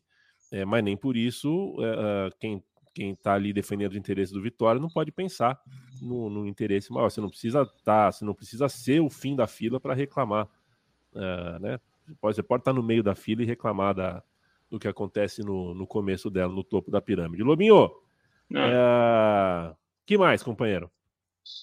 É, só para passar para o Pisani, mas eu quero dizer o seguinte: esse, esse cenário que a gente está falando da. E isso é uma coisa que eu vi o Capelo falar, não lembro agora se foi no Seleção ou no Redação, uma das participações que eu acho interessante, que é o seguinte: o que a gente está falando aqui não é nem controlar a receita do clube, é só direito de transmissão que a gente está falando. A receita, o clube pode faturar o quanto ele quiser. E para mim, o maior exemplo disso no mundo é, chama-se Bar de Munique o Bayern de Munique, o sistema da Bundesliga é muito parecido com Premier League, enfim, até mais parecido com Premier League que La Liga, é, em alguns aspectos até mais rígida que a Premier League em, em divisão e tal. É, mas o, o Bayern de Munique ele não fatura mais por causa da TV, ele fatura mais porque ele tem um dos maiores faturamentos comerciais do mundo.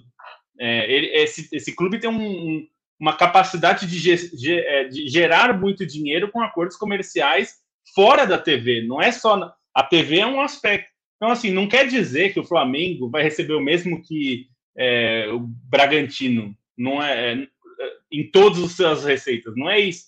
É só ver o que aconteceu no Campeonato Carioca também. No Campeonato Carioca, o Flamengo gerou muito dinheiro fora da TV, que compensou em certa parte, não, não completamente, mas ajudou a diminuir o prejuízo da redução da TV.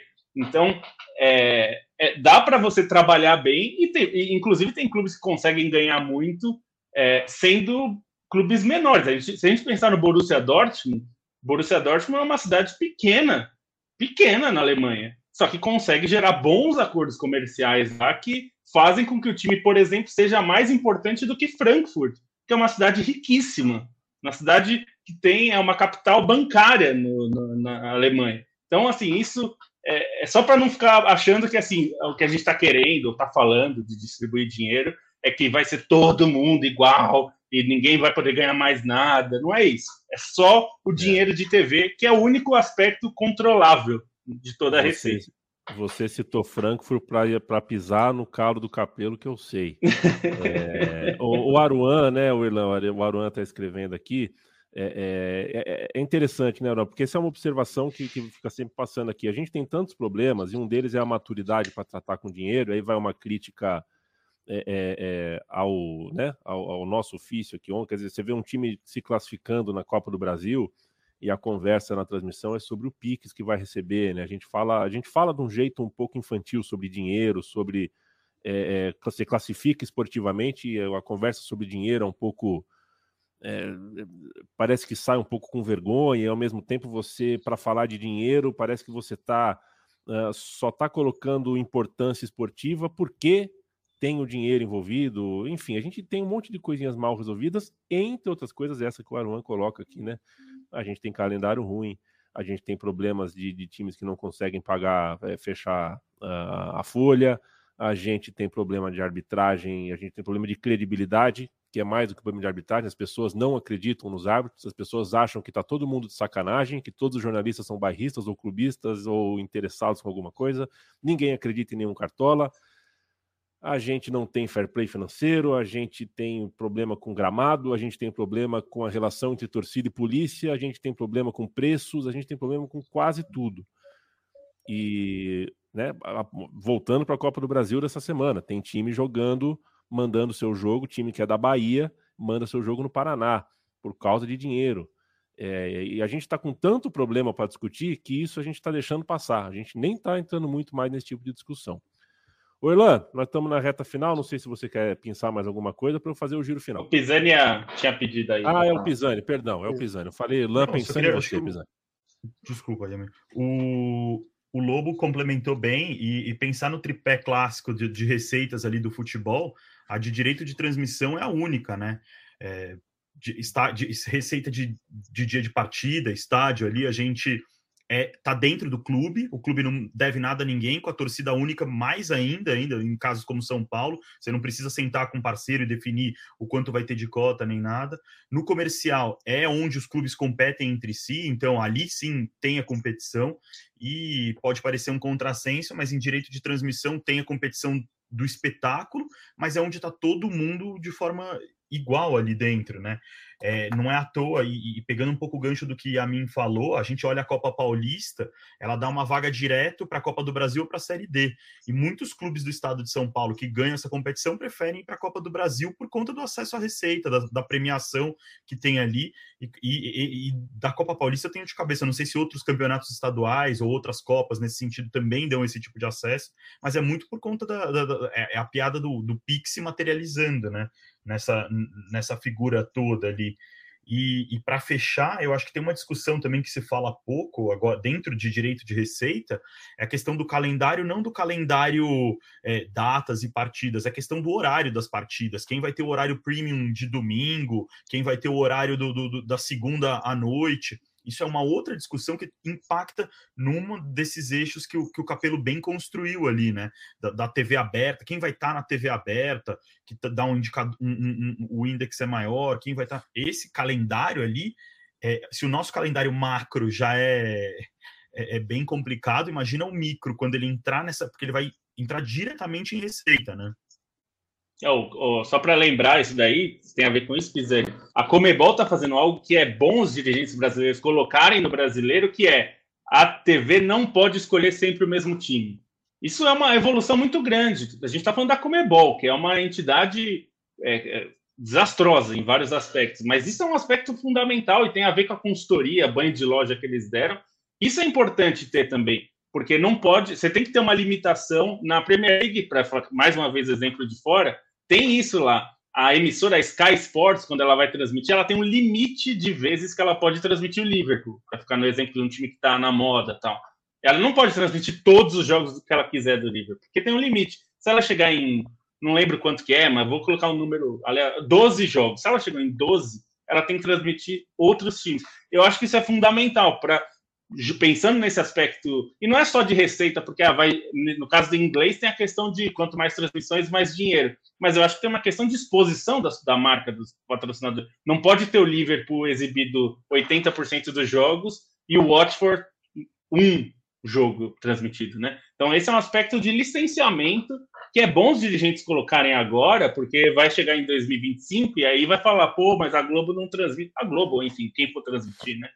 Não transmite meu time. internacionalização bem sucedido, lá na Inglaterra já tem isso, o horário China ali, o melhor horário para o mercado chinês. Aqui a gente ainda vai chegar nesse ponto, mas vai ser uma discussão que a gente vai, cada hora, tendo mais horários interessantes ali, né? Dentro do, do horizonte da liga. O, o, Anderson, você sabia que lá na China, é, a molecada, a juventude, né? Como a gente já foi um dia, vai para a escola de manhã falando de Champions League? Porque a Champions League lá é quatro da manhã. Então o moleque assiste a Champions League e vai para a escola. É tipo a primeira aula é trocando ideia. Sabia disso? A nossa experiência de Copa do Mundo, Coreia e Japão em 2002, né? Bem assim. Isso. Um, um, um frito de futebol na Coreia do Sul acorda quatro da manhã para ver o, o City dele, depois vai para a escola. É um horário. Eu acho que o nosso horário é bom para Europa, né? Quarta-feira, três e meia da tarde é horário bom, claro. Né? Se você tem condições de dar uma driblada no seu trabalho, mas é um horário, um horário bom pra gente. O pessoal, o, o Lobo, casa cheia hoje, né? Sabe como é que eu vou estar quando acabar essa, essa nossa chamada aqui? Sabe quando tem festa na casa assim? Aí vai todo mundo embora, aí fica só você e tua mãe, você e teu pai, aquele monte de pratinho com o resto de bolo, assim, você fala, nossa, tô cansado, hein, cara? Deixa Foi pra legal, amanhã. Mas... É, vou lavar só amanhã. Vou deixar de louça, né? Mas foi bom, cara, foi bom. Tô, tô feliz e satisfeito. É... Meu beijo para você, viu? Não, deixo, deixo um abraço aqui. Até, putz, é, é que tem tanta coisa que dá para falar que a gente realmente poderia fazer o xadrez verbal aqui, é, porque tem bastante coisa. Eu reforço o convite dessa matéria que a gente mostrou. Para você que está ouvindo, entra lá na editoria de negócios do esporte no ge. Globo. Tem a matéria das fórmulas discutidas pelos clubes. É, não só porque o Capelo está aqui, ele sabe disso, mas porque é importante a gente entender essas coisas. É, a gente está num momento que talvez há 10 anos, quando eu comecei na Trivela, mais de 10 anos, quase não se falava sobre contratos de TV, direitos de transmissão. E aí depois a gente, como torcedor, né, é, fica sem saber o que está acontecendo. É importante, se você gosta disso, é importante saber o que seu clube está negociando, né? Assim como a gente fala de, poxa, saiba o que seu deputado está fazendo, é mais ou menos uma relação parecida, assim, você, é, o, o, seu clube é um patrimônio seu, né? O país é um patrimônio nosso que a gente tenta preservar, mas o, os clubes são nossos patrimônios também, né? E a desinformação fez com que muitos clubes quebrassem ou entrassem em estado falimentar aí, é, se, que se não faliu porque são associações. Então, é importante a gente entender. E muito, alguns leitores da Trivela vieram falar para mim: Poxa, explica lá, porque eu ainda não entendi isso da Liga. Então, espero que tenha ajudado. Mas isso aqui é um começo, é a pontinha do iceberg. Tem muita coisa sendo feita e sendo escrita e sendo falada. E acho que vale a pena. Pegue as lives aqui do, na bancada, tem várias é, lives já falando sobre não só direitos de TV, mas a própria a questão de ligas em outros países, a gente já falou, eu já participei, o Stein já participou, enfim, de, de momentos que a gente falou sobre modelo mexicano de, de comercialização de direitos, modelo português, é, a questão de Premier League, dessas ligas grandes. Assim, é importante mesmo a gente entender o, o nosso futebol, porque quando a gente entende mais, os dirigentes não fazem o que eles querem. E eu acho que a questão da liga também tem a ver com isso. Tem a ver com os novos donos, tem a ver com o SAF também, mas tem a ver com existir cobertura de imprensa falando disso, e isso torna esses caras têm que responder sobre isso quando eles aparecem. Né? Isso é importante. Visibilidade das coisas que estão acontecendo nos bastidores não é só para ter é, audiência nos sites. Claro que é importante a gente ter audiência na TV, no site, a Trivela vive de audiência, qualquer emissora, qualquer veículo. Mas é porque esses caras vão ter que responder toda vez que o seu dirigente não faz algo, ele vai ter que responder por isso e a gente viu isso acontecer. Né? Então, um abraço, se informem e vamos participar. Participem do Na Bancada aí que discute esses temas. Assistam o Capelo lá, que várias vezes entra. O Redação, para mim, é o melhor programa do Sport TV, então aproveite. Tem o Irlan ainda lá, é que eu esqueci que tem o Irlan. É, então é quase o melhor. Não, é. Mas tem o Barreto, Barreto compensa, Posso, posso fazer é. uma intervenção pró, pró nosso espectador? Porque o Bernardo tá chateado com o Irlan, porque o Irlan foi, foi, foi duro com ele. É, e, e, o Bernardo tem alguns pontos. Ó, ó ele está se, tá se queixando aqui que, que foi tratado como sem argumento. É, Bernardo, eu, eu, eu, entendo o teu lado também, tá? E eu, eu acho que nessa discussão, a gente aqui né, somos sete pessoas, a gente acaba sempre convergindo um pouco mais, a gente concorda que o futebol tem que ser mais equilibrado, a gente, né, e, e o Flamengo nesse, nesse aspecto específico de direito de transmissão, é, na última década foi beneficiado, se deu muito bem, por, por mérito próprio também, tá? É, mas é, vamos colocar algumas coisas no lugar o, o, fato do Flamengo e de qualquer outro clube, Corinthians, Palmeiras, São Paulo, fazem exatamente a mesma coisa. Buscar mais dinheiro e buscar um sistema que o privilegie faz parte do jogo, tá? Isso não é uma questão de vilão ou de mocinho, de bonzinho ou de malzinho, não tem nada a ver com isso. O jogo que se joga dentro do campo, vocês discutem o tempo inteiro, tem tática, esquema tático, etc. O jogo que se disputa fora, nos bastidores, é exatamente esse, de buscar a maior receita possível para poder gastar a maior quantidade de, dinheiro possível para trazer jogadores e ganhar partidas não tem nada de errado nisso, tá? O, o, o não há vilanismo no, no, Flamengo buscar a sua fatia. E todas as virtudes que o Flamengo tem, né? Uma torcida maior, uma torcida apaixonada, uma torcida que consome, uh, que é que, que lidera em qualquer tipo de ranking que a gente fizer, seja de pacote de pay-per-view, seja de é, licenciamento, camisa, qualquer coisa, o Flamengo vai estar na frente porque tem mais torcedores e esses torcedores consomem mesmo. Isso tem que ser é, beneficiado e tem que gerar uma remuneração a partir disso. Então, é, eu, eu, entendo o teu lado e, e, acho que qualquer que seja o sistema que vá ser montado, tem que levar isso em consideração. E é por isso que nem eu, nem o Irlan, nem ninguém aqui diz assim, não, tem que equilibrar 100%. Eu já vi gente dizer isso. Discordo totalmente. Eu acho que quem gera mais valor para o campeonato tem que receber mais. E o Flamengo gera mais valor para o campeonato do que vários outros clubes, é, a maioria dos clubes. Então, é, não se sinta é, triste aí com, a, com, a, com, as porradas que o Irlan te deu, eu tô aqui para te defender. Irlan, faz, faz um carinho no seu espectador, vai. É, Ilan, é, Ilan, sabe, pega mal. Ainda bem que a gente tem aqui, a gente, a gente faz essa, esse, essa, a gente controla crises, né? Porque você, poxa vida, muito indelicado com os nossos uh, ouvintes. Mas ele entendeu, ele sabe qual é do debate. É. O debate é bom, não tem, tem Obrigado essa, pelo, ninguém, ninguém é menino. Obrigado, viu, Bernardo, pela, pela participação. Nossa, e muita gente conversando com, conosco por uma hora e meia. E é aquela coisa, né, senhores? É, assim como dentro de campo, é, jogar futebol não é só alegria, você tem funções a cumprir, funções que muitas vezes são antipáticas, chatas, você não quer fazer, voltar para marcar, é, preencher espaço, marcação individual, cobertura. É, não é só diversão quando você está em campo, né? Também aqui, né? É, nada contra, e você, quem né, me vê apresentando aqui sabe que eu adoro dar uma risada e fazer uma graça, mas é, falar de futebol é sim, uh, passa sim por uh, falar esses assuntos que às vezes parecem chatos, às vezes a gente adoraria evitar para falar só de futebol, só do drible, só da caneta, só do gol olímpico, mas não, a gente tem que falar sobre tudo isso. Anderson Gomes. Conselho de Defesa do Patrimônio Histórico, Arqueológico, Artístico e Turístico do Estado de São Paulo, o CONDEFAT. Está acontecendo alguma coisa uh, na região central, bairro do Pacaembu. Deem uma olhada lá.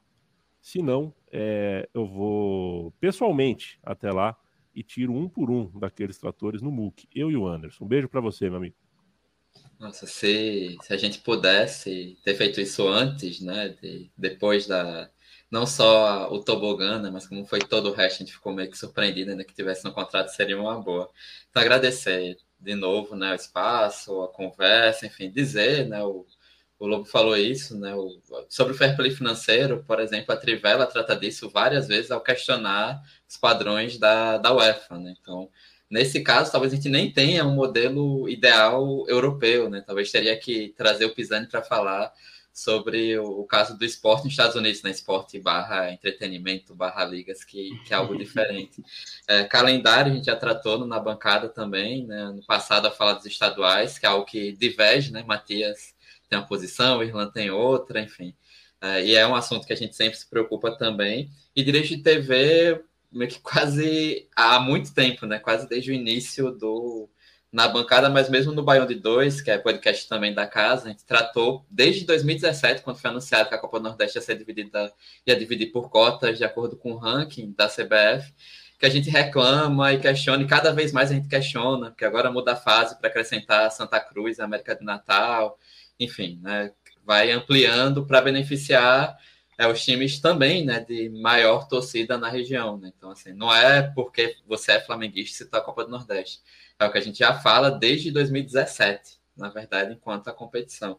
E aí eu dar uma última sugestão e tal, é que a minha tese é, na UNB, que eu defendi ano passado, está publicada no repositório da UNB, está também né, no site da Trivela, inclusive em primeira mão foi para o site da Trivela, eu discuto o modelo para regulação dos direitos de transmissão de futebol, considerando a CDE, a Europa, propostas que já surgiram né, no Congresso Nacional aqui no Brasil, enfim, tem um capítulo específico só com o modelo, acho que tem, é, é o capítulo menos longo da tese, então tem lá, né, sobre direito de transmissão, a questão do, alguém falou aqui, né, sobre é, algumas cláusulas para a outra parte do, do futebol que não consegue ainda é, ter tanto recursos, enfim, né, as cláusulas de solidariedade e tudo mais. Né? Então, tem lá uma proposta discutida e também em termos de lei, de como isso deveria ser fiscalizado, enfim, porque o fair play, a gente, com o Profut, a gente deveria ter uma agência específica sobre isso.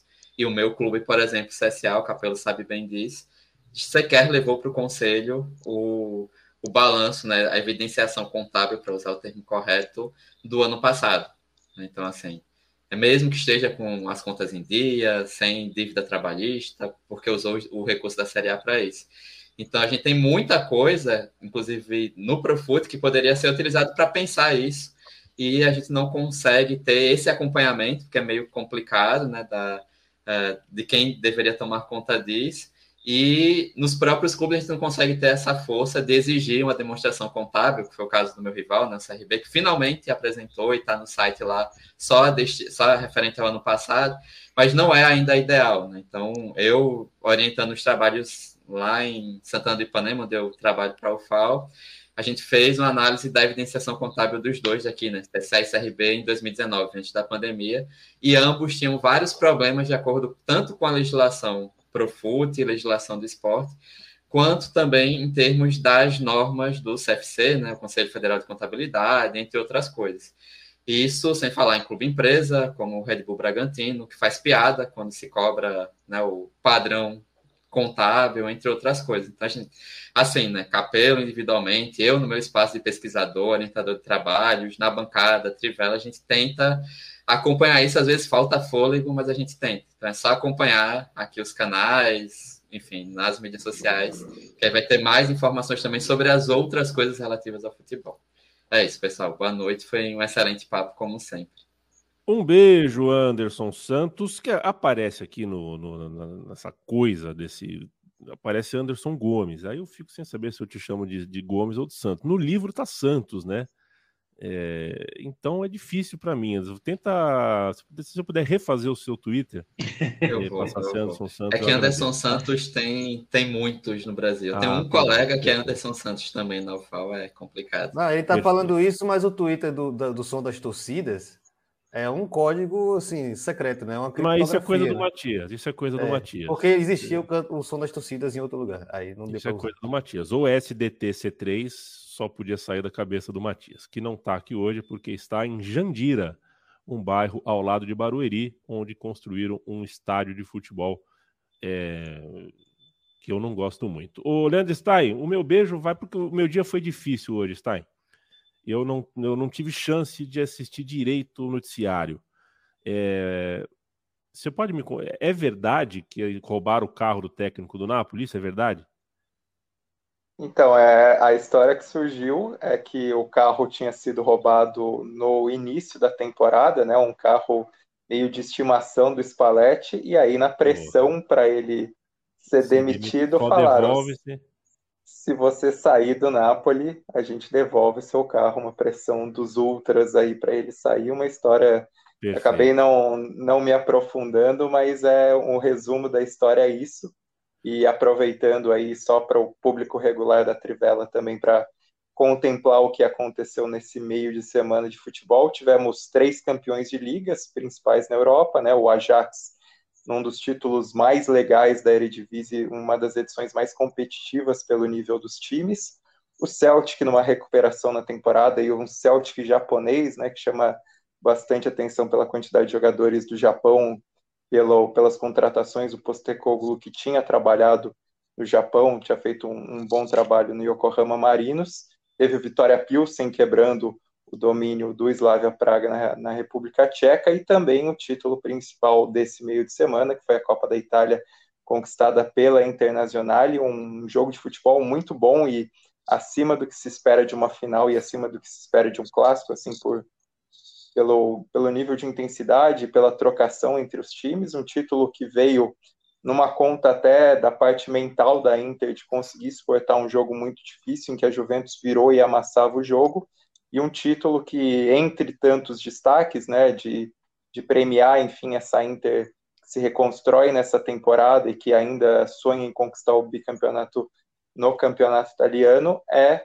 protagonismo do Perisic, que faz uma temporada espetacular como ala, é um protagonista da Inter, é discutivelmente talvez o melhor jogador da Inter e acabou proporcionando essa virada durante a prorrogação. Então, destaque também uma semana que foi abaixo do que estão sendo essas semanas de maio, né? De principalmente no meio de semana de jogos de, de Copas Europeias que a gente vai ter agora nas próximas duas semanas as decisões das três Copas Europeias, mas que teve os seus campeões coroados e histórias bacanas também que contamos na Trivela ao longo dos últimos dias.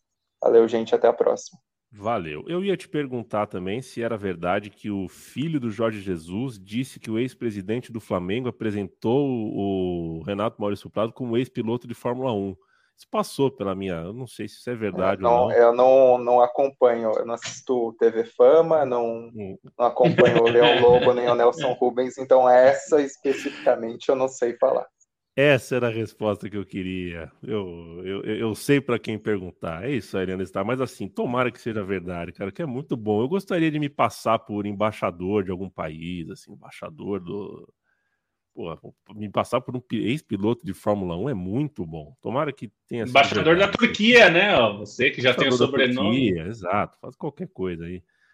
É, cara, é cada uma, né? É cada historiaça. O João Ricardo Pisani, foi um prazer falar contigo pela primeira vez. Espero que a gente se encontre mais e mais vezes em outros lugares, com ou sem microfone. É, gosto muito do seu trabalho e quem quer gostar também, te acompanhar também, faz o quê? Obrigado, a recíproca é verdadeira, Leandro. Sou um admirador, assim, acho que o, o, meu time de botão foi o que me levou a chegar até o na, na bancada, nesse caminho percorrendo o som das torcidas e, e, outro caminho, e muito devido ao trabalho que você faz lá, então fico muito feliz de poder dividir esse espaço aqui com você. É, tô no Twitter ali, não sou muito ativo, tento hoje em dia com dois filhos e, e a rotina, acabo mais contribuindo aqui no, na bancada, mas estou ali no Twitter de vez em quando para falar um pouco sobre futebol, jrpisani.com. E fica o desejo aí, né? Acho que talvez alguma coisa que ajudasse a destravar esse nó da, da liga fosse ter uma, uma figura aglutinadora, sem dar, dar tons, é, sem esperar um Dom Sebastião, ou alguma coisa messiânica, mas alguém que, que olha ali, né? Alguém que vai entender que o produto é, precisa ser igual, nivelado. Talvez se os clubes, a gente falou isso num outro na bancada, talvez se assinassem a procuração e dessem na mão de uma pessoa, essa pessoa, independente do modelo de remuneração, entender e vai, vai entender, ou naturalmente vai levar a entender que não é o voto, o voto de cada um vai ajudar a fechar esse negócio e vai olhar pelo bem do todo, né? O exemplo das ligas americanas tem essa figura aglutinadora, o exemplo das ligas europeias tem uma figura aglutinadora, você tem o componente político ali em, em todas elas, mas sempre a proteção é, homogênea do, dos pares ali dentro, porque como todo mundo frisou aqui, Lobo, Irlanda, todo mundo citou isso em algum momento, a receita do futebol é a mais, mais é, é, é onde tem que se ter mais, dividido mais irmanamente, né? As outras já vão gerar essa disparidade, né? Então é isso. Obrigado pelo espaço. Tem um... Valeu, valeu Pisani. Pisani fez um, Pisani fez um, eh, participou de um episódio do podcast do Capelo, até pode, eles podem falar que é bem interessante, dá para conhecer um pouco do trabalho do Pisani lá também. E dá para conhecer o trabalho Boa. do Capelo também no podcast dele, que também é bom. Pisani, é para você é um caso eu... muito curioso, viu? Porque ele, ele trabalha para banqueiro e, e ao mesmo tempo é alinhado com as, com as arquibancadas. Então é uma figura de várias facetas. É, é, é, é anda, anda no. É corintiano. No... O nome de, de, italiano, mas é corintiano. Anda numa corda bamba aí. Valeu, Pisani. Valeu Sim. também, viu, Capelo? É, sabe que um dos grandes méritos do seu excelente livro, que inclusive sustenta meu microfone, deixa eu pegar aqui, ó. É, eu, eu tô com ele na mão, ó. Aqui, é um livro grande para isso, que ele é. segura o microfone, segura a porta, isso ele faz muito bem. Ele faz muito bem. Um dos grandes méritos desse livro. É grande é, mesmo, para quem não. Pela, você está vendo, é grande. Publicado pela editora Grande Área, é a maneira como você descreve as figuras uh, estapafúrdias, às vezes caricatas, às vezes grotescas, às vezes bufonas. Uh, uh, que são os cartolas históricos do Brasil, né? É, os, que, os que eu conheço retrato, são muito bem retratados, que eu não conheço, leio, leio a descrição e consigo imaginar muito bem. E fico olhando o, o, naipe dos nossos cartolas de hoje, pensando no que vai ser o livro de amanhã, ou de amanhã não, né? De depois, de depois, de depois de amanhã, daqui 20, 30 anos, quando a gente for falar dessa tal, dessa Libra, dessa liga, que vai, não vai. É, são tipos bem uh, singulares também, a gente consegue renovar muito bem o nosso quadro de, de tipaços é, isso não é exatamente um elogio a eles, elogio a quem os descreve. Meu elogio sempre para você, para o seu trabalho, Capelo. Valeu demais. Valeu. Eu que agradeço o convite. Quem não leu o livro ainda, leia até para essa, conversa de agora de direito de transmissão, acho que é, o livro tem em, separado em vários capítulos muito da nossa história recente de negociações de como terminou o Clube dos 13, como foi vendido o direito na negociação de 2015 e 16, que está em vigor agora, o que, o que foi resultado daquela, daquela, daquela parte. Então, acho que é uma boa leitura até para essa conversa de direito de transmissão. Só para terminar, cara, é, eu sei que o, o Yamin tá louco para terminar o programa, que ele quer cumprir o horário. Só vou dizer mais sete coisinhas aqui. É... Não, eu vou, eu vou rápido, eu juro. A lista é do tamanho do, do futebol como ele é, desse tamanho a é, lista não, que ele vai falar. Eu tenho mais 14 coisas para dizer. Não, rapidamente, eu só acho que quando a gente tratar e tentar entender o que está acontecendo hoje, é muito importante a gente ter esse retrospecto, mas saibam que a situação hoje é, é muito diferente. A gente está vivendo um momento muito diferente em termos de futebol, porque é, os dirigentes são figuras sempre caricatas, mas não temos entre os presidentes, pelo menos, um Eurico Miranda, sabe, uma figura assim é, meio, meio burlesca que, que... o máximo que a gente tem é o Petralha, que é um cara mais incendiário, mas mesmo o Petralha é um cara brilhante. Ele, é, ele tem as suas instabilidades e opiniões e, e, questões, mas ele é um cara brilhante, um cara muito inteligente. É, e eu acho que os dirigentes de hoje não são, não são mais exatamente aquilo que eram. A posição da CBF é diferente. A CBF sempre foi muito contra a questão da liga aqui no Brasil, assim, tanto no fim dos anos 90 quanto no fim dos anos 2000. É, houve movimentos e a CBF sempre foi muito dura para combater aquilo, e isso não é mais assim. A posição da Globo é diferente também, porque a Globo não é mais a empresa que quer ter todos os direitos de todas as competições esportivas possíveis e vai pagar quanto for por isso, vai ter concorrências. Não, a posição da, da a estratégia comercial é diferente, a posição financeira é diferente, o valor dos direitos também é, é, ficou muito maior. Então, assim, todas as figuras que fazem parte desse universo estão numa posição que é diferente do que foi no passado. Então, eu vejo muita gente é, ah, teve uma divergência aqui entre o Forte Futebol e a Libra. Pronto, tá vendo como a união não acontece no futebol? Calma, gente, é natural. Tá tendo uma negociação. Tem dois lados, eles têm pautas, têm interesses, eles estão tentando acomodar e é natural que isso aconteça. Né? É, a gente está vivendo um momento muito diferente. Então, eu recomendo que a gente é, tenha calma para ler esse, esse, esse momento do futebol brasileiro e que é uma oportunidade histórica. Se a gente conseguir equilibrar um pouquinho não é equilibrar tudo, porque não dá, mas equilibrar um pouquinho a disputa financeira, todo mundo tende a ganhar, é, e dessa vez sem, sem grupinho de Clube dos 13, sem grupinho da, de quem assinou o contrato com a Globo, dessa vez uma coisa mais geral para 40 clubes, para tornar finalmente o nosso futebol um pouquinho mais saudável. Então, estou é, muito empolgado com esse momento e feliz de participar aqui e de conversar com todos vocês. Obrigado pelo convite. Rodrigo Capello, cujo quarto em Barcelona já está virando um clássico das manhãs da televisão brasileira. Né? Quarto branco, põe um tapetinho nesse quarto aí, Capello. É caro, cara. Você sabe quanto ao é euro? Caro, é caro, é caro, Eu, eu, eu quero colocar é uma, eu quero colocar uma poltrona ali, mas é, é caro as coisas aqui. Ainda mais. É, vai ficar pare... mais parecido ainda com aquele cenário de Matrix, né? Aquela cena que o quarto todo branco. É. Aí aparece o Morpheus e uma, e uma poltrona. Eu aqui em Maceió tô fazendo a sala, mas eu, eu tenho um quarto para isso, mas eu não não tô lá em cima porque não consegui comprar tapetes. É caro pra cacete com os é. quadros que eu queria. Eu pensei uma coisa e o Pô, budget... Comprar móvel em euro é duro. É, é o duro, é budget é era outro. O último a se despedir, para minha alegria, é Irlan Simões. Irlan, Valeu demais, companheiro. Você, você realmente é um agitador e tanto do debate público do futebol e é sempre um prazer. É, fazia tempo, né, que a gente não trocava uma ideia uh, entre microfones. Tomamos, fizemos o tintim, um drink dos mais felizes da minha vida. É, você, você sabe bem, você, olha, você viu quanto eu chorei, né, quando entrei na uhum. E aí, quando consegui abrir os olhos de novo, tinha a Irlan Simões com dois copinhos. Assim. Me deu um copinho de cerveja. Brindamos num copinho descer, de né? plástico. Né? Como é que é? Para descer, né, pô? Descer para descer, né? para descer foi.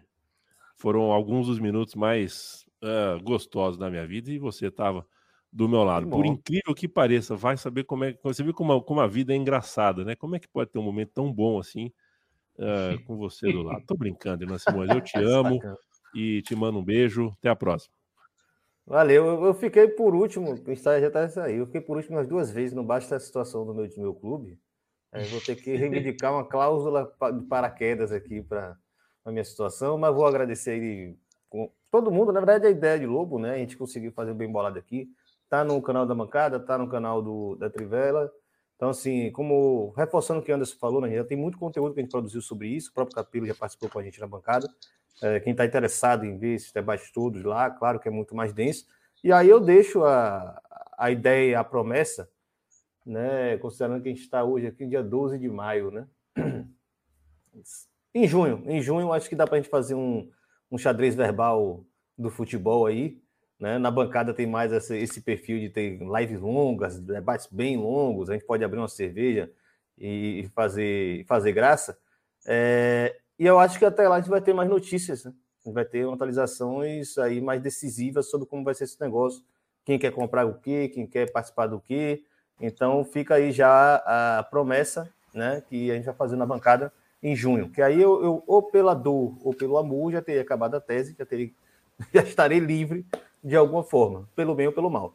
Né? Então, assim, é, só, só falar com o Bernardo aqui, né? Que, qual, qual a questão? Vocês perturbaram que disseram aí que eu, que eu peguei pesado. Mas a galera que. É porque, na verdade, eu não sei se ele era o ouvinte da bancada da Trivela. Então, assim, no, no, da bancada, às vezes a gente se dá um pouco esse direito de ser um pouco mais, tá mais pesado bem, com os debates, como funcionam. Mas é porque isso é complicado, né? Assim, muitas vezes as pessoas vêm julgar nossos posicionamentos como se a gente estivesse sendo clubista também. Não, acho que existem princípios a serem defendidos e, a depender das circunstâncias, esses princípios vão se repetir.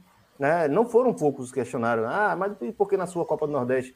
É. Não, eu não mando em nada na Copa do Nordeste, apesar do presidente da Liga do Nordeste ser ligado ao Vitória. Infelizmente, ele não ajuda em nada o Vitória lá e nem ajuda o Vitória é, diretamente. Mas, assim, essa crítica vale para todos os, os quesitos. Né? E existem argumentos para dizer sim ou não, por que sim, por que assado. Né? Então, assim, é, é, é, até respeitar um pouco a posição das pessoas, porque as pessoas defendem ideias, né? e defendem ideias porque elas têm né, argumentos e têm posições a colocar no debate. E uma preocupação que a gente tem é a saúde financeira dos clubes brasileiros.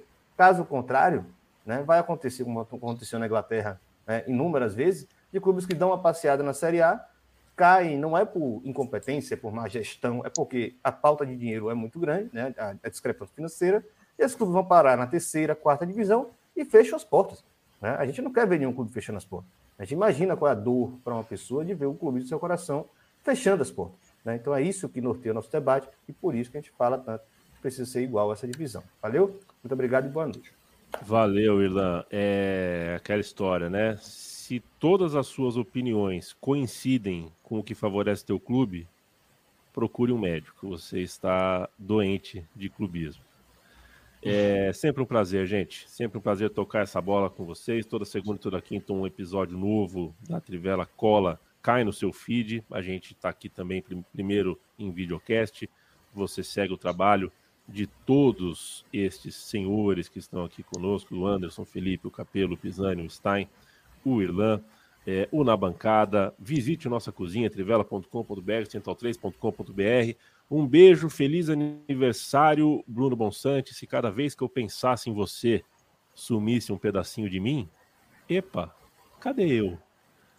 Ah, Bruno Bonsante, um beijo para você. E até segunda-feira, companheiras. Até segunda-feira vocês ficam agora com a porrada que vale a porrada do Super Fight.